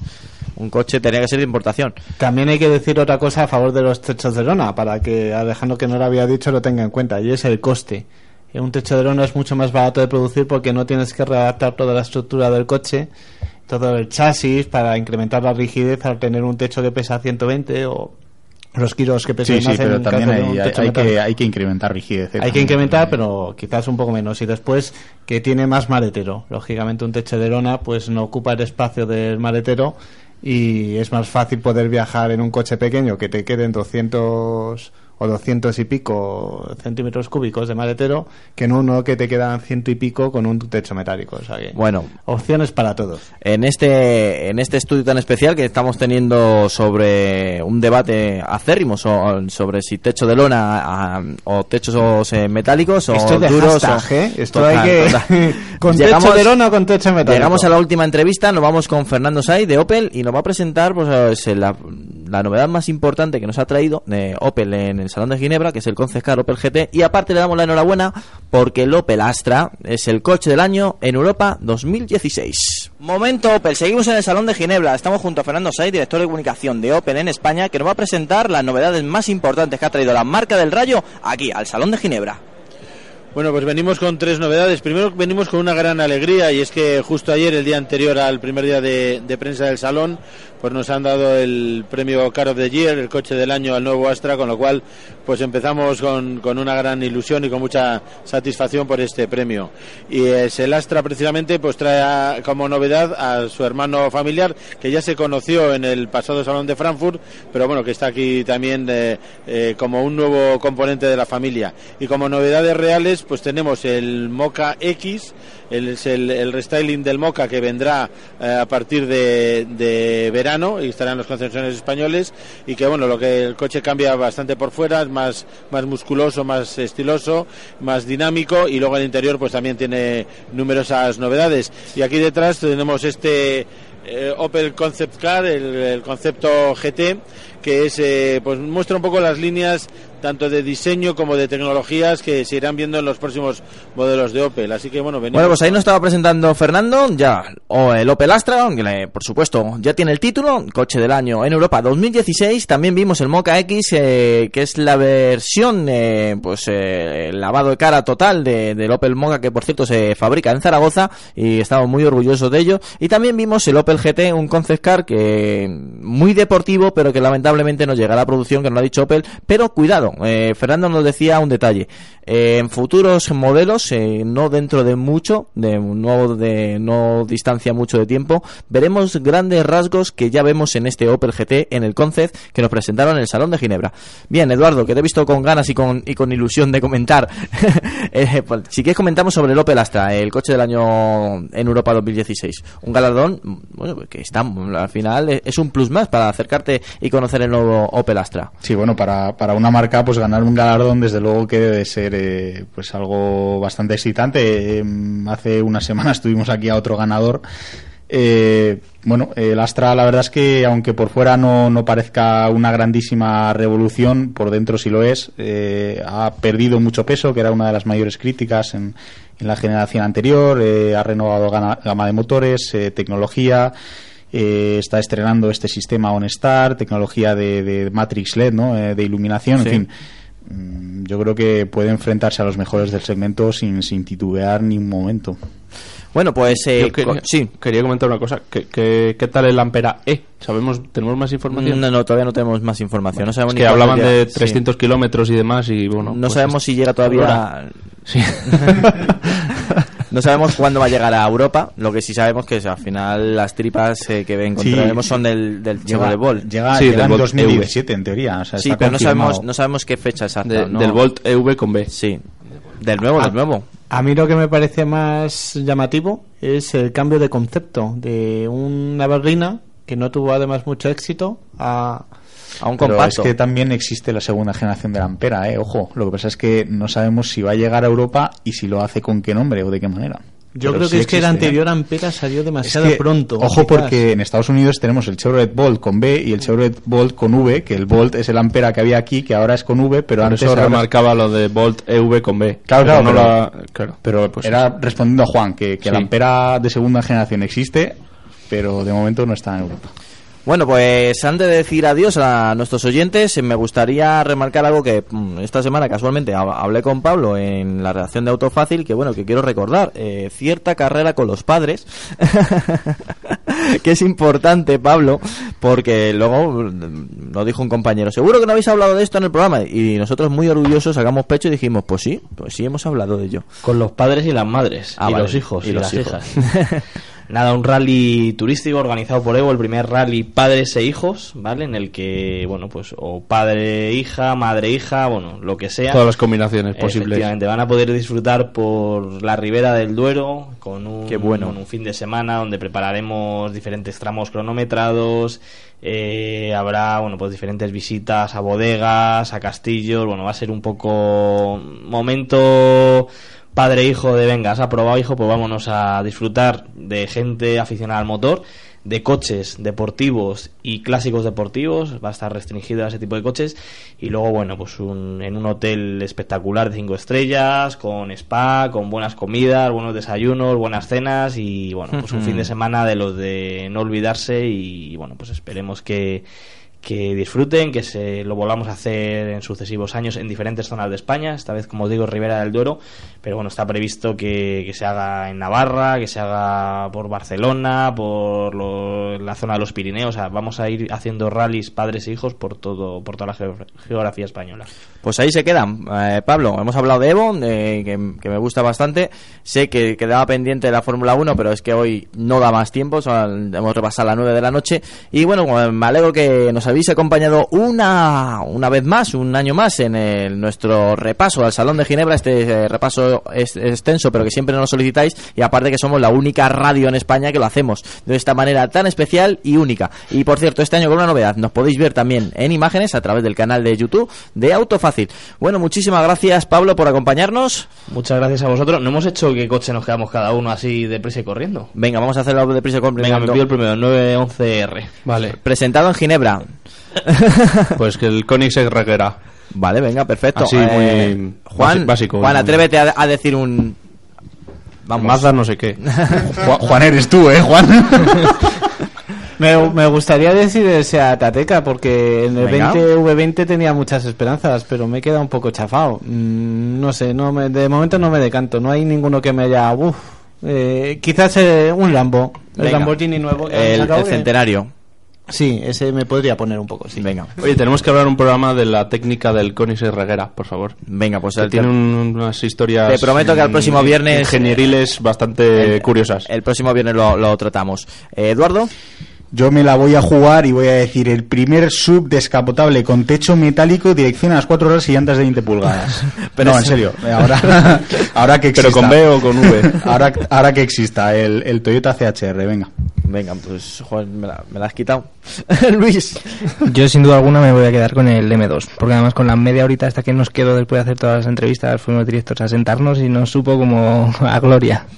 Bueno, pues entonces yo voy a ser clasista y me quedo con, Con el Chiron, por ejemplo.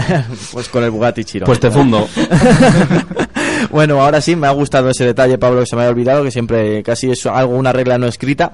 Y Oye, podríamos hacer coches. nuestro coche favorito de la semana. Sí, bueno, ya ese es otro día. Vale. Venga, pues muchas gracias. No, no, Pablo. no ahora, no ahora, digo en general. Vale, vale. Muchas gracias, Pablo, por acompañarnos. Gracias a todos. Muchísimas gracias a Ignacio por la primera vez que nos acompañas aquí en el estudio. Espero que te lo hayas pasado tan bien eh, como nosotros contigo y al final pues eh, que nos hayas acercado eh, la tecnología de los lubricantes y del aceite total aquí al estudio ha sido todo un orgullo. Muchas gracias a vosotros. Ha sido de hecho el que me ha corregido de lo del monovolumen, ¿eh? O sea que Ah, mira, ahí le llevas.